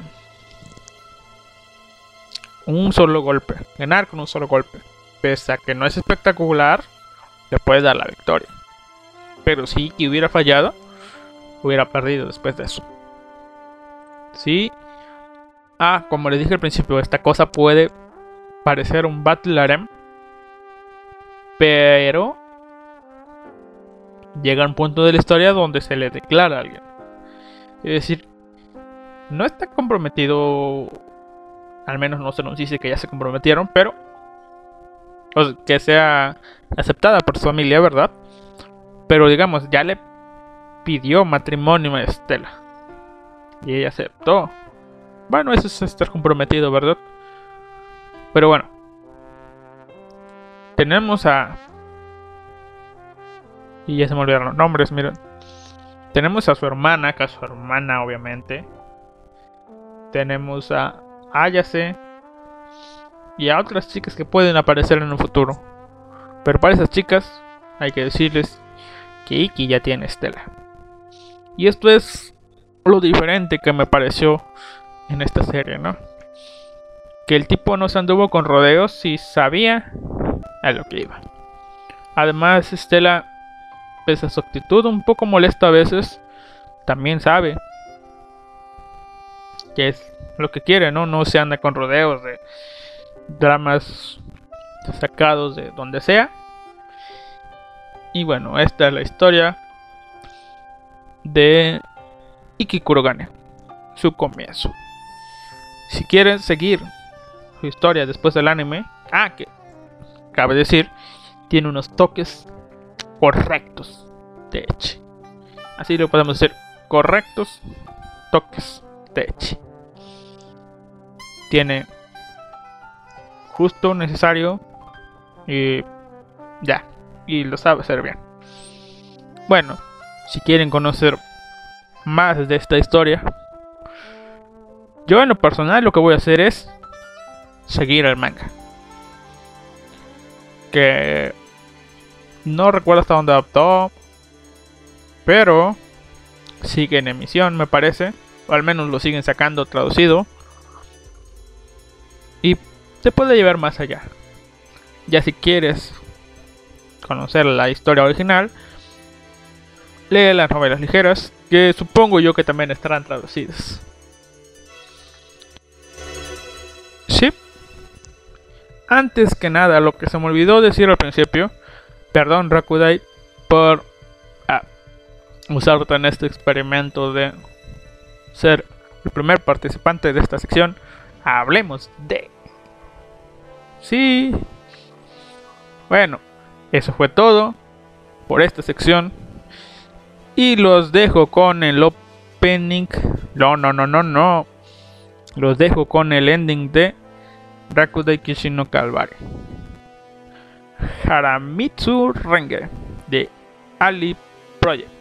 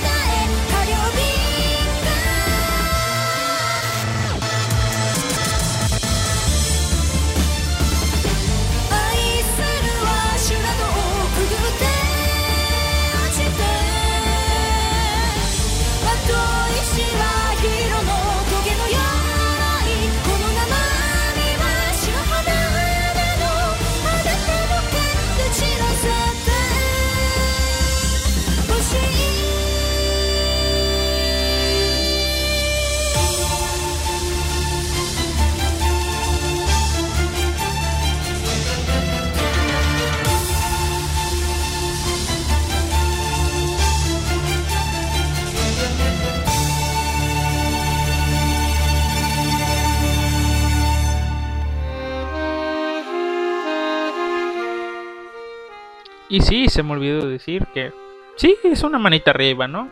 Rakudai me la pasé bien. Me hizo verla ah, durante...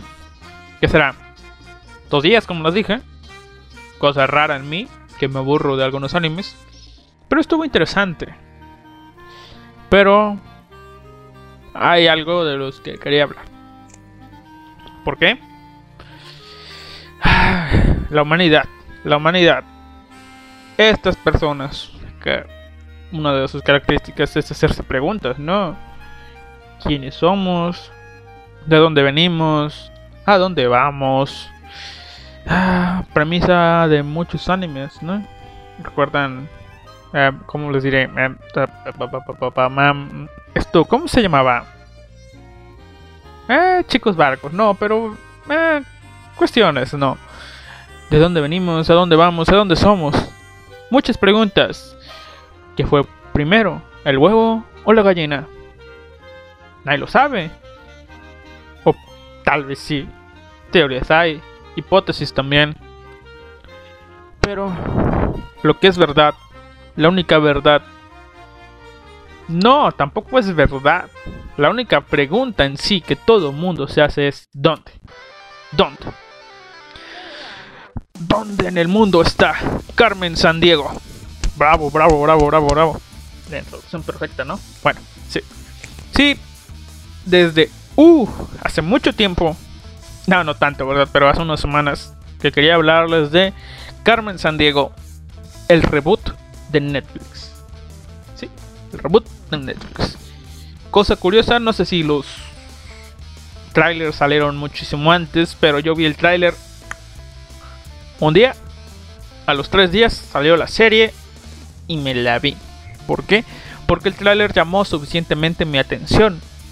La pusieron en el chat de la Japanex el trailer y yo. Carmen, parece que imposible. ¿Quién es Carmen? Pregunté.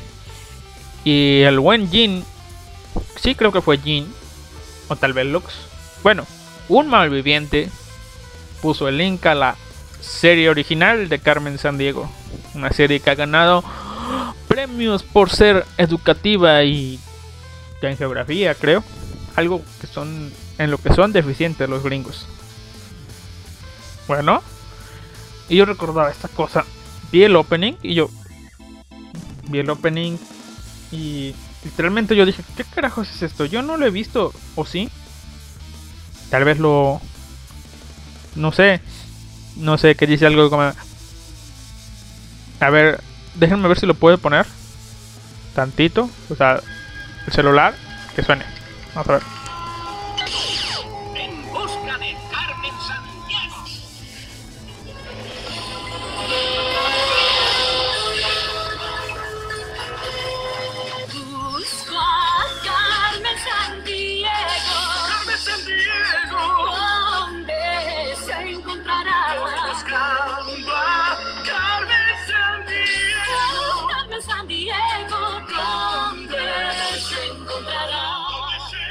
Encontrará Carmen San Diego. Carmen. No, no, no, no debo cantar yo, ¿verdad? Pero bueno. Esta serie fue muy viejita. Y yo dije, yo esta cosa no la vi. Pero el opening me, me encantó, ¿no? Entonces lo seguí viendo, lo seguí viendo, lo seguí viendo. Le dije tres días antes de ver la serie. Y fue cuando... Un clic algo así como que. Recuerdos. Como no, no, no, no, no. Así. Recuerdos desbloqueados. O has desbloqueado un nuevo recuerdo. Sí, porque creo que lo he comentado antes. Yo desde los 6 años hacia acá, según yo, es de donde tengo recuerdos. Básicamente me pudieron haber metido. Y ya. ¿No? Porque de los seis años hacia atrás, no recuerdo nada. Ups. Sí, supongo que es normal entre la gente, ¿no? ¿Quién recuerda a los cinco años? Nadie. No pasó nada, tenía cinco años, no podías hacer nada. Cuatro, puff, ni quien los recuerde. Tres, ah, ¿a quién importa? A los dos y a los uno, ¿eh? ¿Hacías algo? Comer, dormir, Pero sí, yo no recuerdo tanto de los 6 años hacia atrás. Pero parece que de los 8 hacia atrás tampoco recuerdo nada. Ah, o muy poco porque esta serie la vi más o menos 6, 7 años tenía yo cuando vi esta serie. Y no recordaba hasta que vi el opening y pop. Supongo que era una cosa sin importancia, pero me acordé ya que se veía esta serie no mucho, pero sí constantemente. No puedo creer que recordara más Capa Mikey que Carmen San Diego. Capa Mikey. Bueno, la recordaba no porque me gustaba, sino porque a un primo mío menor le gustaba mucho y él iba mucho los fines de semana a mi casa. Y él era Power Rangers o Capa Mikey. Capa Mikey. Bueno, la cosa es que me sorprendía que recordaba Capa Mikey y no Carmen Sandiego. Bueno, decidí darle una oportunidad a Carmen Sandiego, versión anime, versión animada, versión reboot. Digo, ¿qué podía pasar? Carmen empoderada, Carmen siendo uh, progre. No, bueno, sí, bueno. Vamos a hablar a grandes rasgos, a grandes, grandes, grandes rangos, rasgos de Carmen. Y aquí van a poder ver la diferencia de un programa preparado y un programa que no prepare. Por ejemplo, Rakodai esforzarme en la serie, tomar notitas. Y Carmen simplemente vi la serie y no tomé nada de notas. Vamos a ver qué sale mejor. me sorprendería que saliera mejor Carmen. Siento que va a salir mejor Carmen. Pero no, vamos a hacerlo mucho más rápido. ¿Qué es Carmen Sandiego? Vamos a hablar solamente del reboot. Carmen Sandiego es una pillana. No, o sí. Es una ladrona que le roba a otros ladrones. Fin. No, no, no, no, no. Nos cuentan la historia de Carmen, una chica llamada Oveja Negra. Ovejita. ¿Corderito? No, Oveja Negra. Que fue recogida porque fue una bebé abandonada. Fue recogida y metida a una escuela, a la Academia Pyle. Villanos Internacionales, Liga de Villanos. Sí. ¿O Liga de Malvados? No sé, pero en inglés es villano. Villains International League Evils, algo así. Bueno, Bile. La Academia Bile, una academia que se encarga de entrenar a futuros ladrones. Lo mejor de lo mejor. Hacer crímenes perfectos. Que nadie sepa que Bile existe. Bueno, esta es la historia. Carmen en una isla de Buenos Aires. Buenos Aires, una isla de Argentina. Supongo que no son las Malvinas. Claro que no. Y es entrenada ahí. Para... ¿Cómo les diré? Se inmiscuye. No se inmiscuye, la entrenan. La la la la la la. Y tiene las mejores notas de todos. ¿Por qué? Porque desde pequeña ha estado ahí, ha aprendido técnicas, carterismo, carterismo, habilidades físicas, pelea, pelea con cuchillos, defenderse, no sé. Todo lo que un villano malo debe de hacer. Ella aprendió, fue a la escuela y al final, casi a graduarse, hay una... Mm, ¿Cómo les diré? hay una prueba de quitarle un billete al Sense. Y esa es la prueba. ¿Ok? Todos los compañeros de Carmen logran pasar la prueba. Menos Carmen. Buscó, buscó, buscó, buscó, buscó. Y ella jura que no había ningún... Ningún este ningún billete. Por lo tanto, reprobó.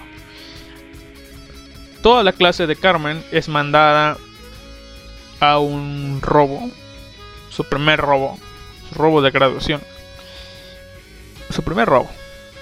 Carmen se inmiscuye ahí y decide pues, ayudar, la la la la. Pero ahí se da cuenta de que básicamente robar es malo. ¿Sí? Allí se da cuenta de que robar es malo. De que hacen cosas malas. De que eso es lo que van a hacer.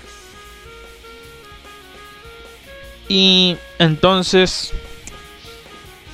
No recuerdo si fue en ese transcurso donde Carmen eh, se dio cuenta de que había de que alguien se inmiscuyó también en la academia, ¿no? Alguien hackeó los sistemas de la academia y esta persona se hizo amigo de Carmen. Solo contactan por llamada. Y esta persona la vamos a conocer como un jugador. Son los protagonistas de esta historia. Jugador es un chico con su computadora que es un sombrero blanco. Un hacker de sombrero blanco. Es decir, un hacker que usa... Bueno, dejemos el término hacker. Es una persona que con sus grandes conocimientos de de grandes conocimientos de informática, programación y todo lo demás, se dedica a tumbar todas las debilidades que se pueden encontrar en donde sea. Es decir, entrar a un banco, entrar a una página de internet, robar cosas, pero no las roba. Simplemente informa, oye, tú, el tipo de la página con mucha seguridad, tienes este fallo. Hola, adiós, me voy. básicamente eso lo hacen, lo hacen por hobby, no hacen cosas malas, son el sombrero blanco. Los que hacen cosas malas con los sombreros negro. Y ya, dejemos de lado eso, ¿no? El tipo este se infiltra en la escuela y logra contactar a Carmen.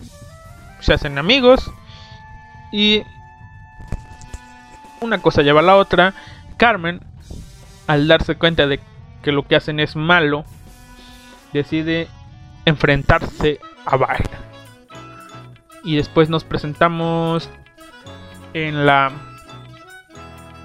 en la serie ya entrados viene en la serie los primeros dos capítulos se llaman La transformación de Carmen. Básicamente aquí vemos cómo Carmen de una de un prospecto para villano, de un prospecto para una ladrona, se transforma en una persona que se va a encargar de arruinar los planes de baile, sean cuales sean, con la ayuda de, de este hacker llamado el jugador. Que no sé por qué rayos le dicen jugador. Bueno, es el jugador, ¿verdad? Pero la serie lo llaman player en inglés. Bueno, también tenemos a dos personas que en la serie original. Ah, claro, claro, claro, claro. Vamos a ver. En la serie original estaban Ivy y Zack. Lo siento si no son los nombres, pero Ivy y Zack, los dos hermanos eran ayudados por el jugador para atrapar a Carmen. Por eso se llamaba Donde en el mundo está Carmen San Diego. Ellos trataban de buscar a Carmen como una criminal y básicamente era una serie de policía y ladrón, ¿no? Pero aquí en este reboot de Netflix, Carmen es una ladrona que no llegó en sí a ser ladrona, reformada, que ahí sí roba, pero le roba a los ladrones. Y Player, que debería ser alguien que está buscando a Carmen, no, Player ayuda a Carmen. Y los hermanos ayudan a Carmen. Porque están interesados en el dinero. Pero bueno. Eh, este es el equipo. La cosa aquí es enfrentarse a Vile. Y en diferentes capítulos vemos a Carmen enfrentándose a sus ex compañeros. Ya sea porque van a robar eh, cosas y Carmen se está adelantando los planes para proteger esas cosas y se topa con sus ex compañeros. Los enfrenta y obviamente Carmen gana. Eh, durante todos estos capítulos, em, hay un agente de la Interpol que persigue a Carmen. En determinado momento este agente de la Interpol es reclutado por una agencia más grande que la Interpol llamada ACME. Porque si bien hay una institución llamada Bail, donde están los tipos malos, aparentemente hay una institución igual de poderosa donde están los buenos, entre comillas, porque no nos han mostrado qué tan buenos son, llamada ACME, que les da jurisdicción sobre las policías de todo el mundo donde se que Mejor que la Interpol. Bueno, este tipo persigue a Carmen y este tipo tiene un ayudante. Una linda ayudante. Que durante todo esto, esto, la ayudante de este tipo, es la que nos da las lecciones de historia, de geografía. Siempre dice, oye, a nadie le interesa eso. Es un comentario fácil. Comentario que siempre hace esta gente del Interpol. Pero ella está ahí para darnos conocimientos a nosotros. Si algún día estás en, en un programa de concursos, los conocimientos de Carmen San Diego te pudieron haber ayudado. Piénsalo.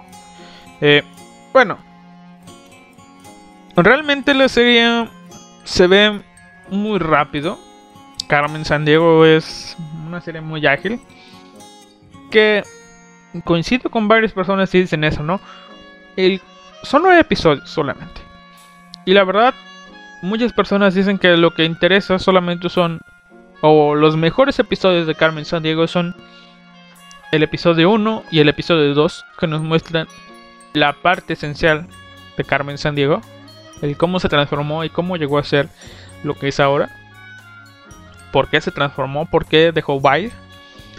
Y el último episodio, la el episodio final de la temporada, donde se nos demuestran o muestran cómo realmente sucedieron las cosas y qué es lo que está pasando. Y obviamente la conexión para una posible segunda temporada. A mí también me gustó la los episodios serían 7 8 porque aparece un personaje eh, interesante que no es tanto como los otros ex compañeros de Carmen. Bueno,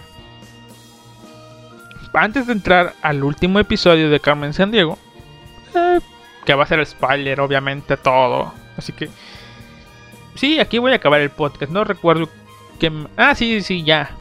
Va a haber un tema importante al final, no tan importante, pero bueno.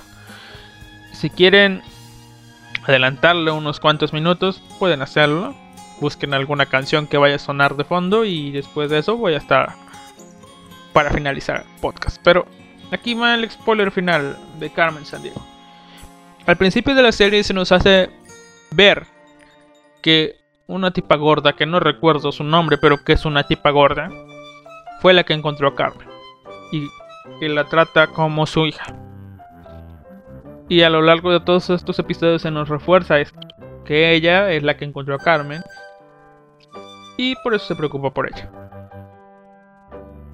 Pero bueno, al final, de todos los estudiantes, como han fallado, la última falló, pero consiguió información valiosa.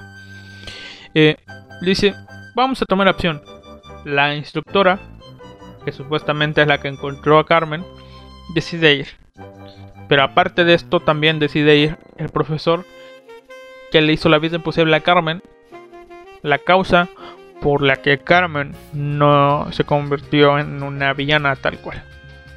Ellos dos van y se enfrentan a Carmen Santiago. Bueno, durante todo esto también secuestran al tipo de la Interpol que ahora trabaja para la Interpol, que ahora trabaja para ACME, que ah, no sabemos qué es ACME, pero lo secuestran porque piensan que este tipo trabaja con Carmen. ¿Sí? Este tipo piensan que trabaja con Carmen y le tratan de soltar la sopa, pero no pueden. O bueno, no hay sopa que soltar. Así que Carmen decide ayudar a este tipo, rescatarlo. Y es ahí donde la batalla final se da. Carmen contra su mamá y al final resulta que esta tipa no encontró a Carmen.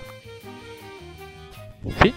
Todo se resuelve porque cuando todo parece perdido, aparece el tipo este, que es una especie de samurái japonés, y salva a Carmen.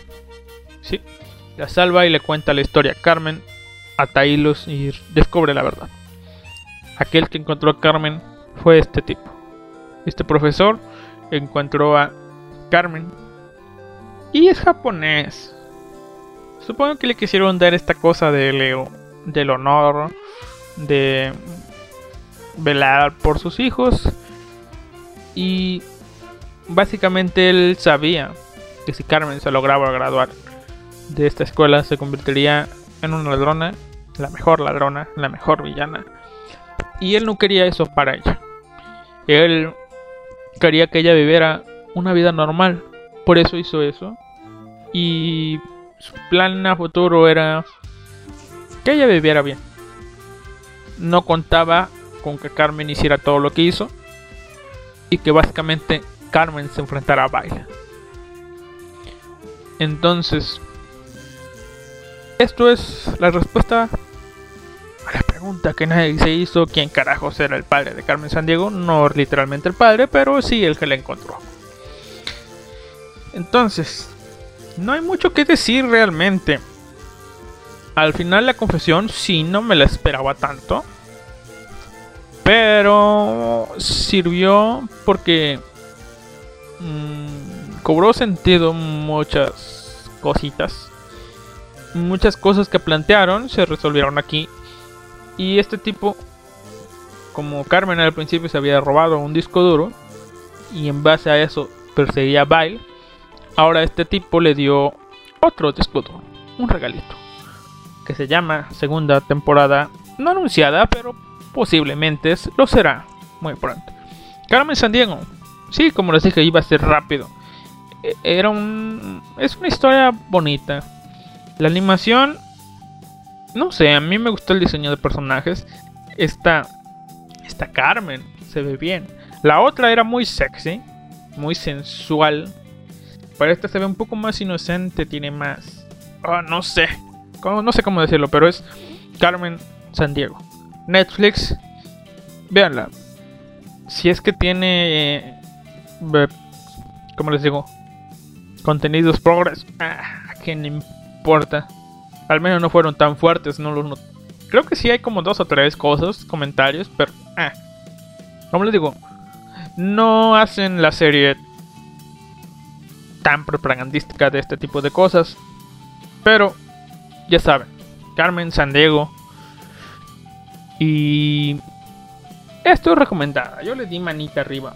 Es más, no le he dado. Manita arriba. Listo. Manita arriba. Carmen Sandiego de Netflix. Veanla. En este momento pondría otra canción e iría para otro tema, pero así me voy, así me voy, así me voy y no voy a acabar.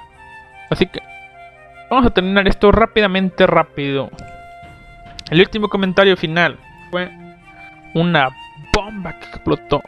Estaba en el trabajo, trabajando como un hombre de gente común y corriente, ganándose su dinero cuando de pronto me entero de que internet explotó. Yo dije, ah, no es para tanto, no es para tanto. Pero... Básicamente sí explotó. Es un... Es un apocalipsis inventado en internet. ¿Por qué? Ya lo mencioné antes en el podcast que hablé de los fansubs. Lo medio mencioné. 2000... Ay, no recuerdo. 2011 o 2012. O 2003, a ver. No quiero cagarla.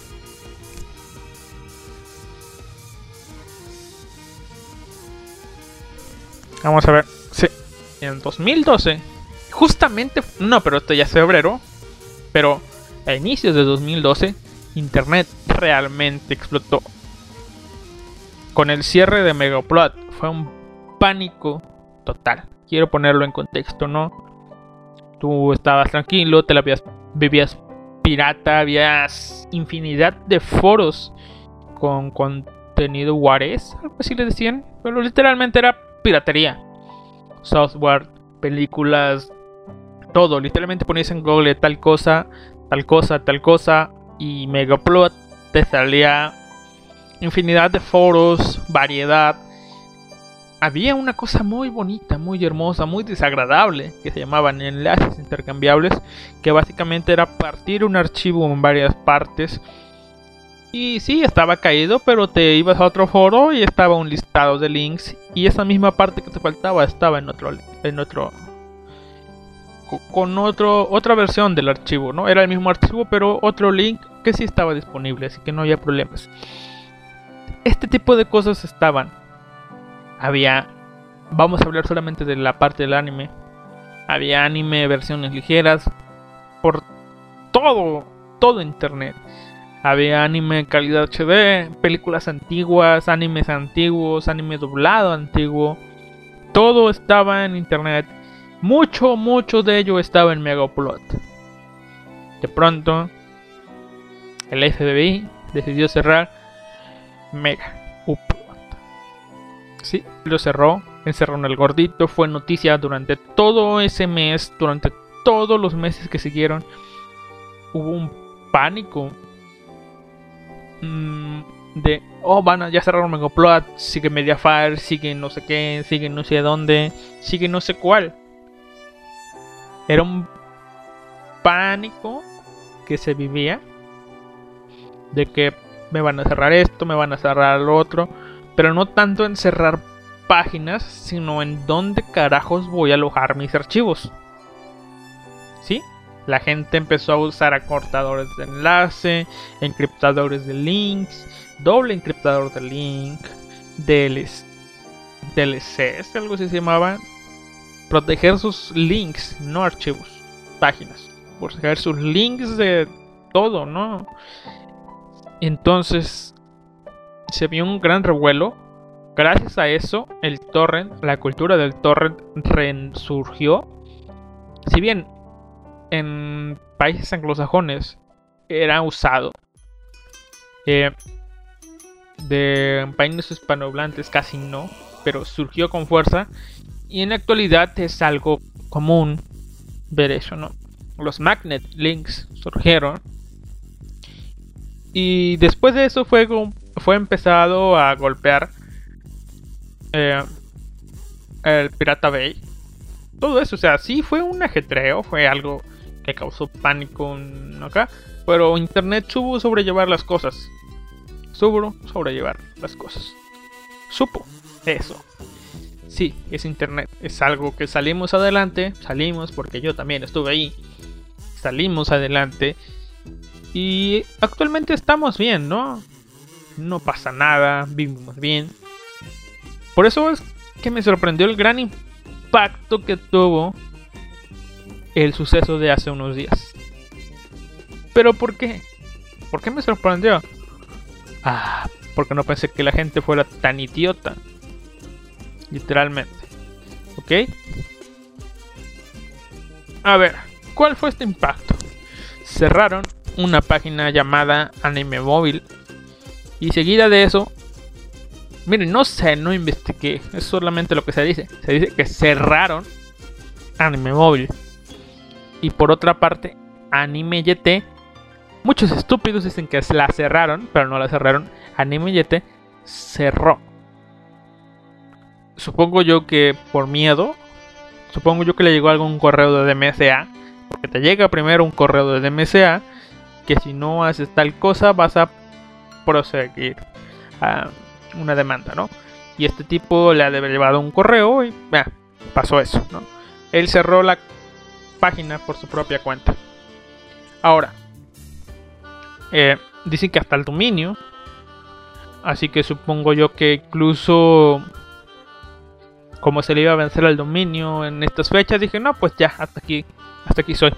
Pero bueno, Anime Móvil eh, salió, Anime YT también salió de la jugada. Eran dos páginas de streaming online de anime. ¿Me alegro? Sí, soy sincero, sí me alegro. No me alegro tanto porque desearía que hubieran caído todas las páginas de anime ilegal en streaming. Como...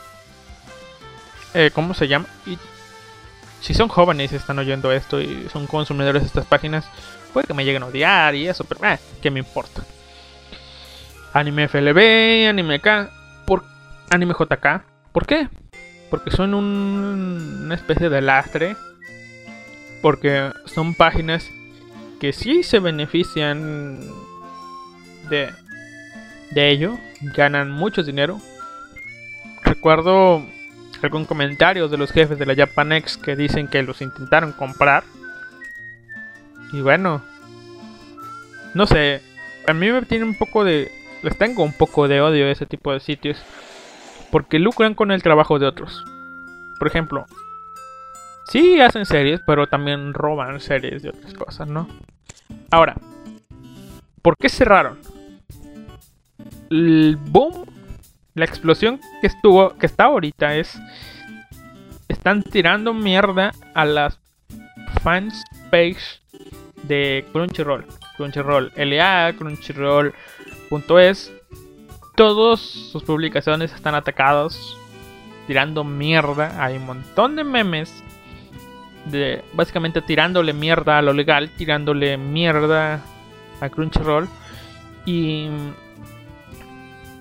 pues ahora sí que no se informan tanto, ¿no?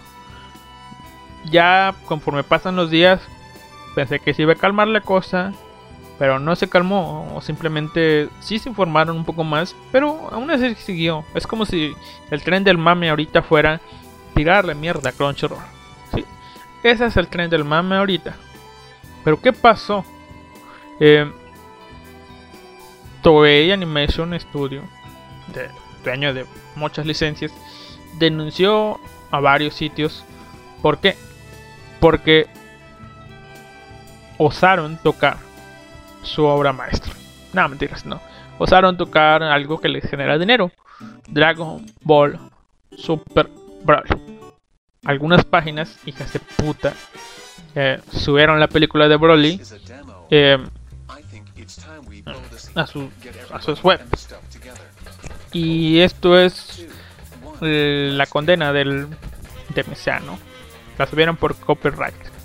Las denunciaron por eso, por infracción a derechos de autor. Por otro lado, dicen que Crunchyroll eh, denunció a otras páginas por subir contenido de suyo. Básicamente subían series con sus subtítulos, que sí me parecía muy hijo de puta. Eh, y también, ¿qué más? Eh, subían series de... Ah, sus doblajes en español. Supongo yo que los que le cagó más fue que subieran el doblaje en español. ¿Por qué? porque los subtítulos tenían años robándoselo. Y ahora también en español, pues ya es el colmo, ¿no? Bueno, ahora como les dije, me molesta que hayan cerrado esas páginas, pero no me molesta tanto. No sé cómo decirlo. El chiste que yo sí usaba alguna vez Anime YT, sí lo llegué a usar, no voy a ser hipócrita y decir que nunca lo usé. Yo lo usaba, ¿por qué? Porque de todas las existentes, pese a que la calidad de subtítulos era malísima, malísima, ¿me oyes? Malísima. Los mejores subtítulos eran los que se pirataban de Crunchyroll. Yo actualmente como no encontraba un medio legal, ¿me oyes? Hasta que vi que estaba. Mm, ¿Cómo se llama este? se me olvida. Bueno, el chiste que la página que los trae legalmente es una página que tarda en sacar los episodios. Pese a que dice que hay simulcasts, tardan a veces en subtitular y no, no sale, no sale al día. Y yo la quería ver, tuve que usar esto. Le entendí a la serie porque había leído el manga. Y bueno, me sabía los diálogos. así que le medio entendí.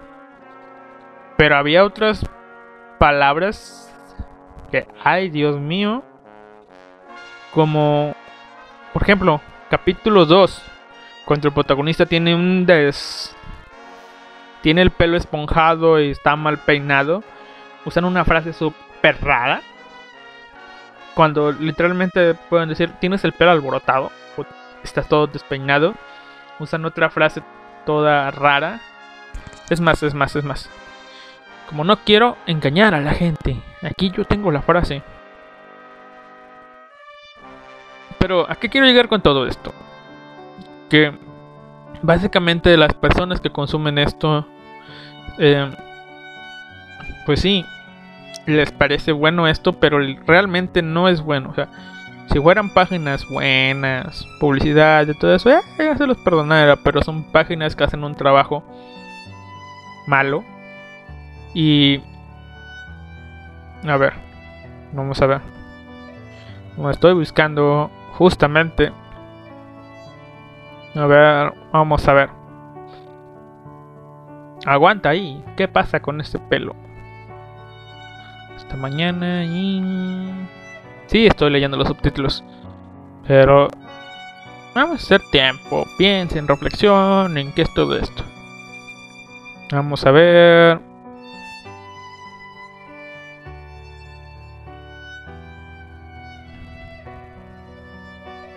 ¿Por qué? Tiene algo que ver con la cama.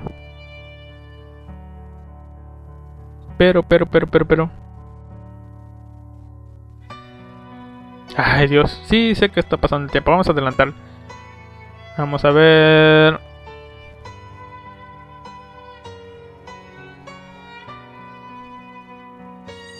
Ay, no sé, pero tiene algo que ver con la cama. Que arreglar la cama es algo que no tiene que ver mucho con lo que está pasando. Solamente pueden decir, está despeinado. Pero como errores, errores como eso hay muchos. Como les dije, la gente es idiota. Pero me di cuenta del rango de edad que ve anime ahorita. Es algo que no estaba tomando en cuenta. La segunda oleada ya no es segunda oleada. Bueno, miren, vamos a ver. Vamos a poner en contexto esto. Hay mucha gente que lleva viendo anime desde hace, uff, años. Después el público no cambió tanto. Hubo personas que empezaron a ver anime en años distintos, pero no se notaba tanto. Después, bueno, no sé, yo empecé a ver anime tal cual, tal cual en 2008 y después me seguí viendo anime. Casualmente, hasta 2011 comencé a ver anime en modo hardcore. No sé, pero yo llevo como 10, 11 años viendo anime japonés. En japonés. Viendo anime. Sí, como... No, como 11 años creo, no sé. Algo así. Pero después de eso yo sentí que hubo oleadas. En 2010 llegó una. Después cuando salió Sao, llegó otra. Después con Shigeki llegó otra. Pero ya cuando viendo los comentarios estos, muchos comentarios decían, ay, ¿qué voy a hacer yo? Tengo... Tengo 6 años 6 años. Tengo 6 meses viendo anime en Anime YT. ¿Qué voy a hacer ahora? ¿Qué voy a hacer ahora? Y otros, ay, tengo un año y medio viendo anime. ¿Qué voy a hacer ahora? ¿Qué voy a hacer ahora? Y lo más que podría leer es, ay, tengo dos años viendo anime en esta cosa. ¿Qué voy a hacer? ¿Qué voy a hacer? Y otra era, ¿qué más? Ah, no me acuerdo cuántos años tiene, pero eso.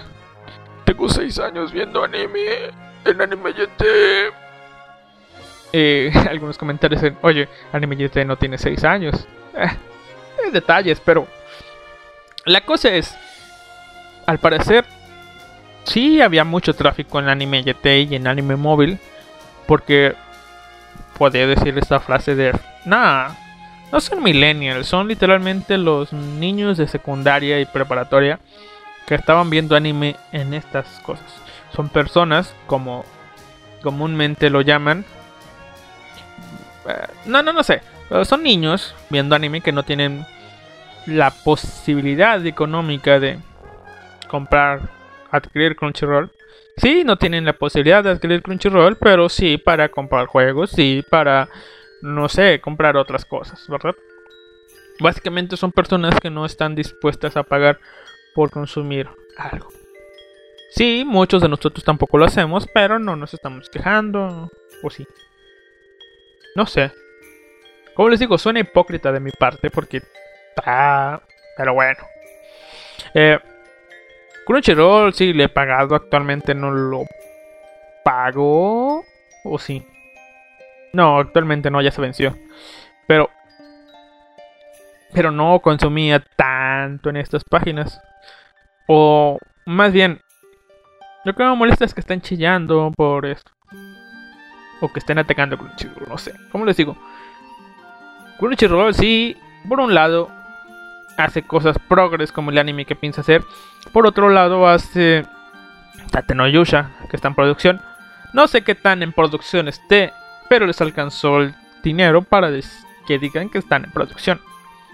Así que, sí, aunque no se note, está ayudando a la industria. Creo que leve, pero está ayudando. Ahora, vamos a dejar de lado todo esto. Los niños llorones, ¿no? Hay otra gente que se queja y dice, hoy yo no veo Crunchyroll porque eh, su plataforma es un asco. Eh, sí, es un asco. Porque sus subtítulos son un asco. En, eh, tus páginas pirata le copian los subtítulos a, esos que tú dices que son un asco. y los que no se los copian son peores. No llega a la calidad de un fansub, que un fansub lo hace con amor. Pero con los subtítulos son decentes. Los subtítulos de Zombieland Saga fueron una delicia. Em, ahora, como les dije, sí tiene muchas cosas malas. Por ejemplo, Gato Cosmos se queja de que no los deja ver ciertas series. Yo no sé qué diablos me pase con Crunchyroll. Incluso cuando lo he usado de manera gratuita me va bien me carga. Tal vez porque me incentiva a querer suscribirme, va, pero bueno, las más veces que he sido usuario de Crunchyroll y no es esto por lo que estoy defendiendo, ha sido porque me ha dado pruebas gratuitas, pese a que tengo entendido que solamente da 14 días, antes de un mes. A mí me ha regalado, no sé por qué diablos, pruebas de 3 meses, dos o tres veces, pruebas de 15 días. Y, y bueno, la cosa es que sí, tiene errores. Incluso alguien me comentó, un amigo, que leyó que Crunchyroll solamente tiene un servidor para todos sus usuarios. Y dices tú, ¿un servidor para todos los usuarios? Eso explica porque, por ejemplo, cuando salía una serie hit como Dragon Ball se caía la plataforma. Pero veamos también desde otro punto de vista. Crunchyroll tiene solamente un millón de usuarios registrados. No recuerdo si usuarios o usuarios premium. Pero solamente tiene un millón. Debe de tener más consumidores, pero son gratuitos. Así que... Mm, sí, son idiotas por no invertir. Se llama inversión en otros. Básicamente ellos están creciendo al ritmo de sus usuarios premium. Que no... Supongo yo que tiene más gratuitos que premium. Así que no se va a dar abasto. Es lógico pensar eso. No se va a dar abasto y ellos... Quiero creer que su plan es... Entre... Conforme tenga más usuarios premium, mejor voy a tener mi plataforma y eso no está pasando. Como les dije, se llama inversión invertir en buena plataforma, van a tener pérdidas, pero se esperaría recuperarlas pronto. Otra cosa de las que se quejan es estar que no tienen un catálogo muy amplio. Y es normal, se maneja por licencias, por determinado tiempo, por eso quitan series, por eso ponen series. Y más porque su alianza con otras empresas no se ve. Incluso han sido canceladas, ¿no? Su alianza con Funimation y sí, la cosa es, el punto de vista idealista es, si dejas de consumir piratería eh, y te pasas a lo legal, ellos van a tener más dinero, van a invertir en traer más series. Eso es, sería lo bonito, pero no sé si realmente vaya a pasar. Estos tipos están enfocando más en doblar anime para llegar al público casual. Ah, supongo que eso es lo que le ha de haber dolido, ¿no? Porque se esforzaron en doblar anime para sí, para tener contactos a sus usuarios, pero también para captar a más público casual como lo hace Netflix y tener más ingresos de usuarios premium. Y al ver que las páginas estaban subiendo su trabajo y que no tenían ganancias, pues a denunciar, ¿no? Tiene cierto sentido si lo comienzo a ver así, ¿no? No les doy los subtítulos porque literalmente puedes tener subtítulos gratis y otras personas pueden hacerlo, pero el doblaje solamente un estudio puede hacerlo, ¿no? Y de manera legal, porque los fandubs, eh, no sé, tiene ese estigma de ser fandubs y no se consume tanto. Entonces, eh, supongo que eso es lo que les ha de haber dolido. Pero bueno, hablemos de otro punto de vista, que esto lo leí ya de un japonés. Un japonés o que vive en Japón y que sabe cómo está el ambiente allá, hace tiempo comentó que eh, Japón no vende sus cosas al extranjero, ¿no?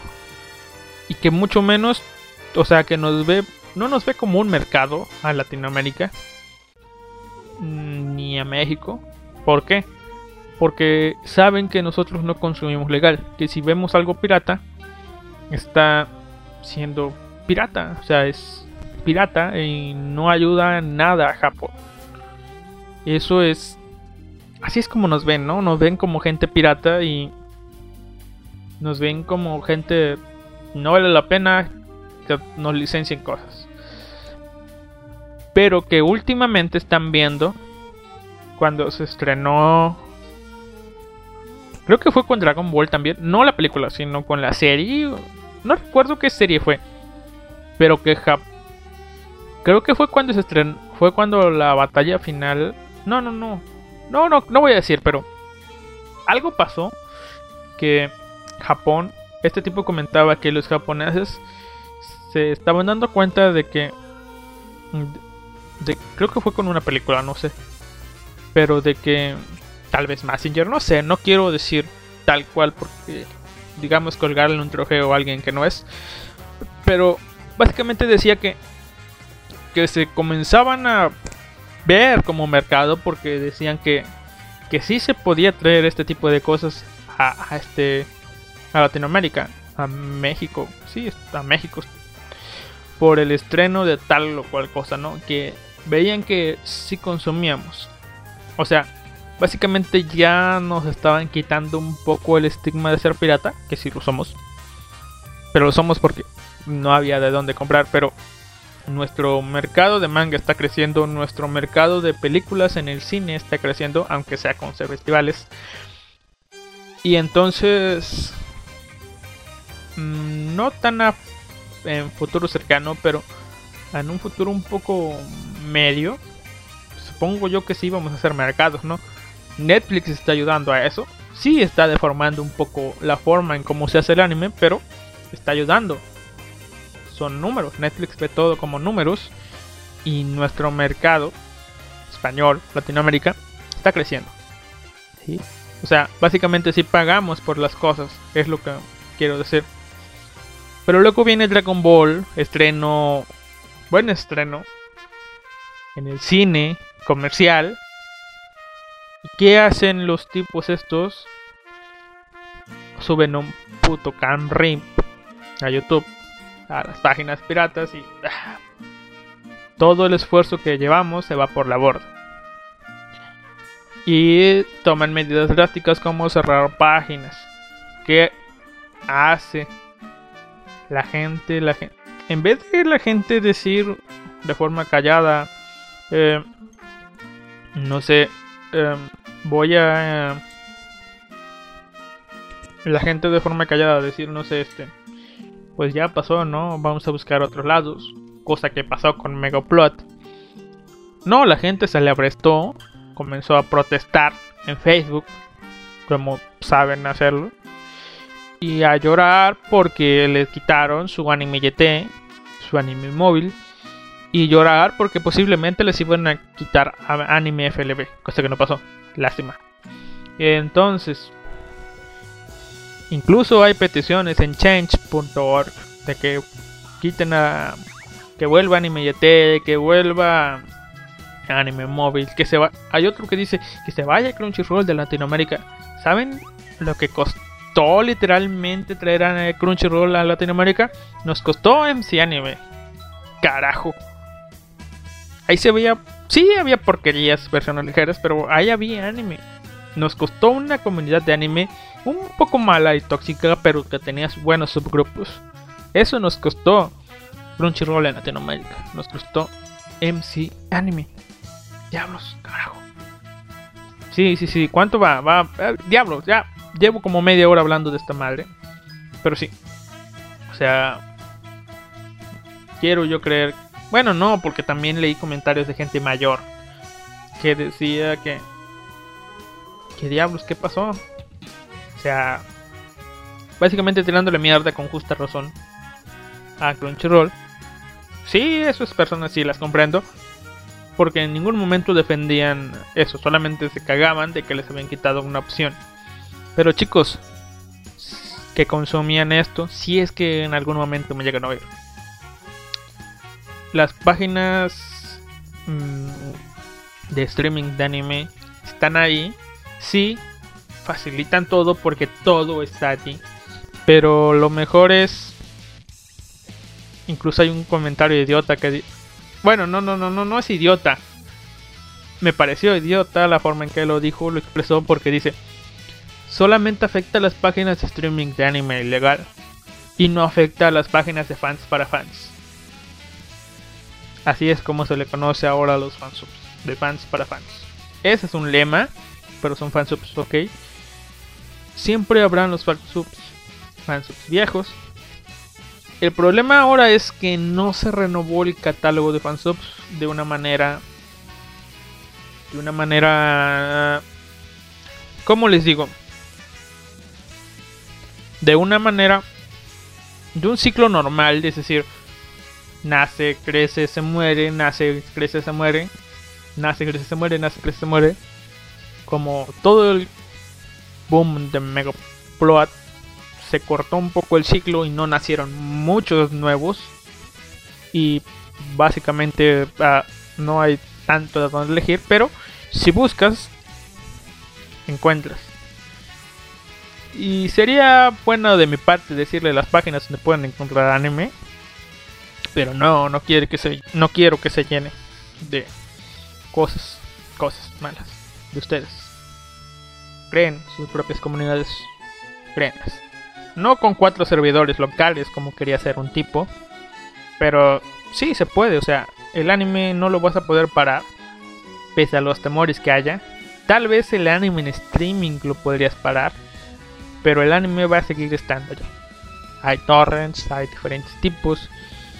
Y para acabar con este tema, resulta que entre tanto temor y pavor de que Anime FLB fuera aceptado, cerró un poco para actualizar su About y dice, es más, lo voy a leer y mientras busco lo que dice, eh, porque me pareció gracioso y espero que sea una broma, literalmente espero que sea una broma. Eh, pues sí, hay formas de ver anime, el anime no lo vas a parar. Y si bien el ¿Cómo les diré? A ver, vamos a ver. Términos y condiciones sobre Anime FLB. Hay una parte que añadieron que dice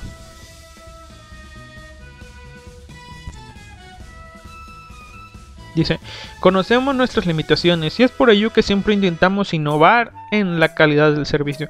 Tratamos mes a mes de hacer alianzas comerciales con las mejores empresas a modo de poder orientarte una mejor experiencia y evolucionar como plataforma para así muy pronto visualizar videos de anime online de manera legal. Tengo sentimientos encontrados, ¿por qué? Porque Crunchyroll nació siendo una página pirata que luego se legalizó. Pero Anime FLB, diablos. Espero que sea una broma. Pero si es una broma y se hace legal, tal cual legal, legalmente. No como cuatro nivel y otras cosas así. Bueno, pongámoslo así de manera seria, objetiva. Si Anime FLB se hace legal, bien por ellos. Igual tendré otra opción para ver. Pero espero que realmente se haga de manera legal. No de la manera legal legal como se hizo 4 nivel como se hizo ese otro ¿cómo se llama el otro?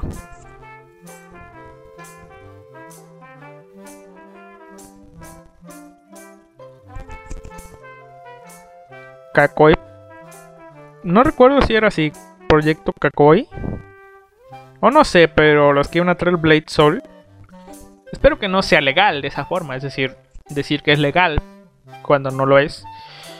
Pero bueno, en sí, en sí, en sí, en sí, me sorprendió no la reacción de la comunidad, sino me sorprendió en que realmente yo no me esperara esto. O sea, no, no, no, me sorprendió porque me sorprendiera la comunidad. ¡Qué diablos! Me sorprendió el que pidan cosas insensatas. No, me sorprendió el que me sorprendiera que pidieran cosas insensatas. Bueno, gente, y es todo. Solamente quería sacar todo esto, pero no salió tan bien como esperaba. Pero me dio un programa de dos horas y media.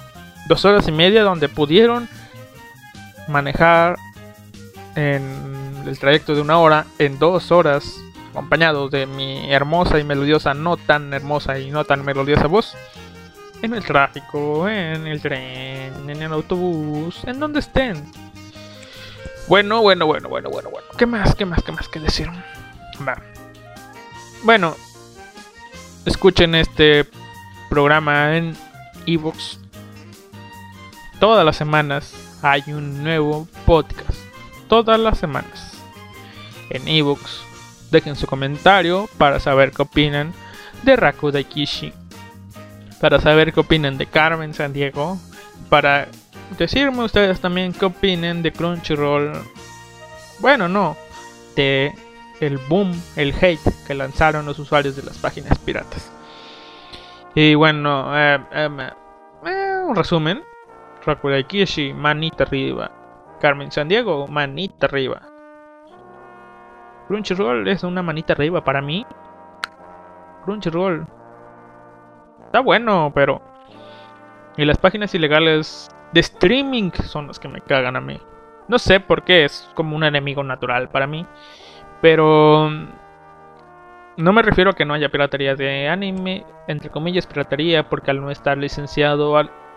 Miren, en el vacío legal de ser pirata de anime, no sé si qué tan sea, qué tan cierto sea esto en la actualidad, pero dicen, que no es piratería porque no hay un medio legal que nos traiga esta licencia. Es decir, no hay un licenciante en esta parte del mundo que nos la pueda hacer de pedo por esta serie, por esta otra y tal. ¿No?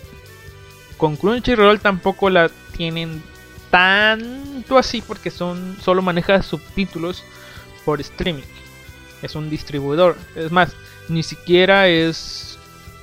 Ni siquiera tienen la licencia tal cual.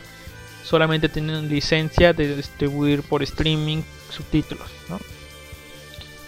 Ahora, el vacío legal por el que los fansubs hacen su trabajo es porque es por amor al arte y sin remuneración alguna. Cosa que las páginas no. Estas páginas no hacen porque hay muchas otras que hacen esto, pero no tienen publicidad. Se mantienen a sí mismas con donaciones y otras cosas. Pero estas páginas tienen publicidad, publicidad intrusiva, invasiva, algunas minan con Bitcoin. Y esto es básicamente algo que así, o sea, muchas páginas sacan beneficios, pero no se ve. Y en estas claramente se ve que tienen beneficio y por eso son blanco de estas páginas. Y por eso también a mí me molesta. Porque básicamente conozco que se están haciendo de dinero fácil. Y el público taco es un público grande, aunque no suelte dinero. Suelta mucho tráfico. Y si bien no las molestaban, pues porque son subtítulos. Y porque Crunchyroll sabía tarde o temprano iban a ser, iban a crecer, iban a poder contratar Crunchyroll. Básicamente Crunchyroll lo que ofrece es comodidad. Verlo en tu celular, verlo sin preocuparte de estar descargando cosas, buscar cosas. Conozco mucha gente que tiene Crunchyroll por comodidad, porque es lo que brinda comodidad. Y si bien brinda molestias a veces, brinda comodidad. Y... Mmm, ¿Qué más? ¿Qué más? ¿Qué más? ¿Qué más? Ah, sí. Lo que los cagó fue... Y lo que me cagó a mí más. Lo que cagó Chirrol creo yo que fue que subieran sus doblajes. Lo que me cagó a mí más fue que subieran Dragon Ball pirata.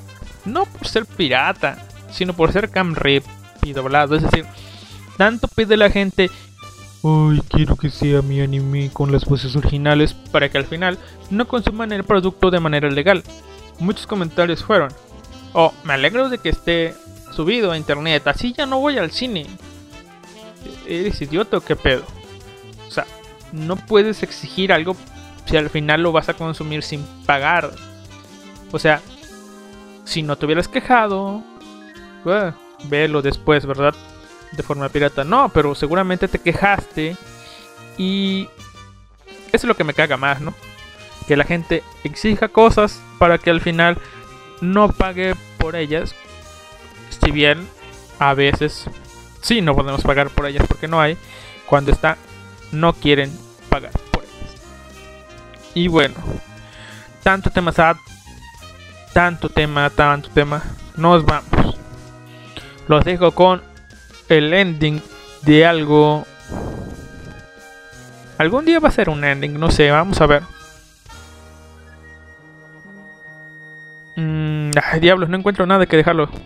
Así que los vamos a dejar con el opening de Hagure Yusha no estética. Realization de Failan. Nos vemos.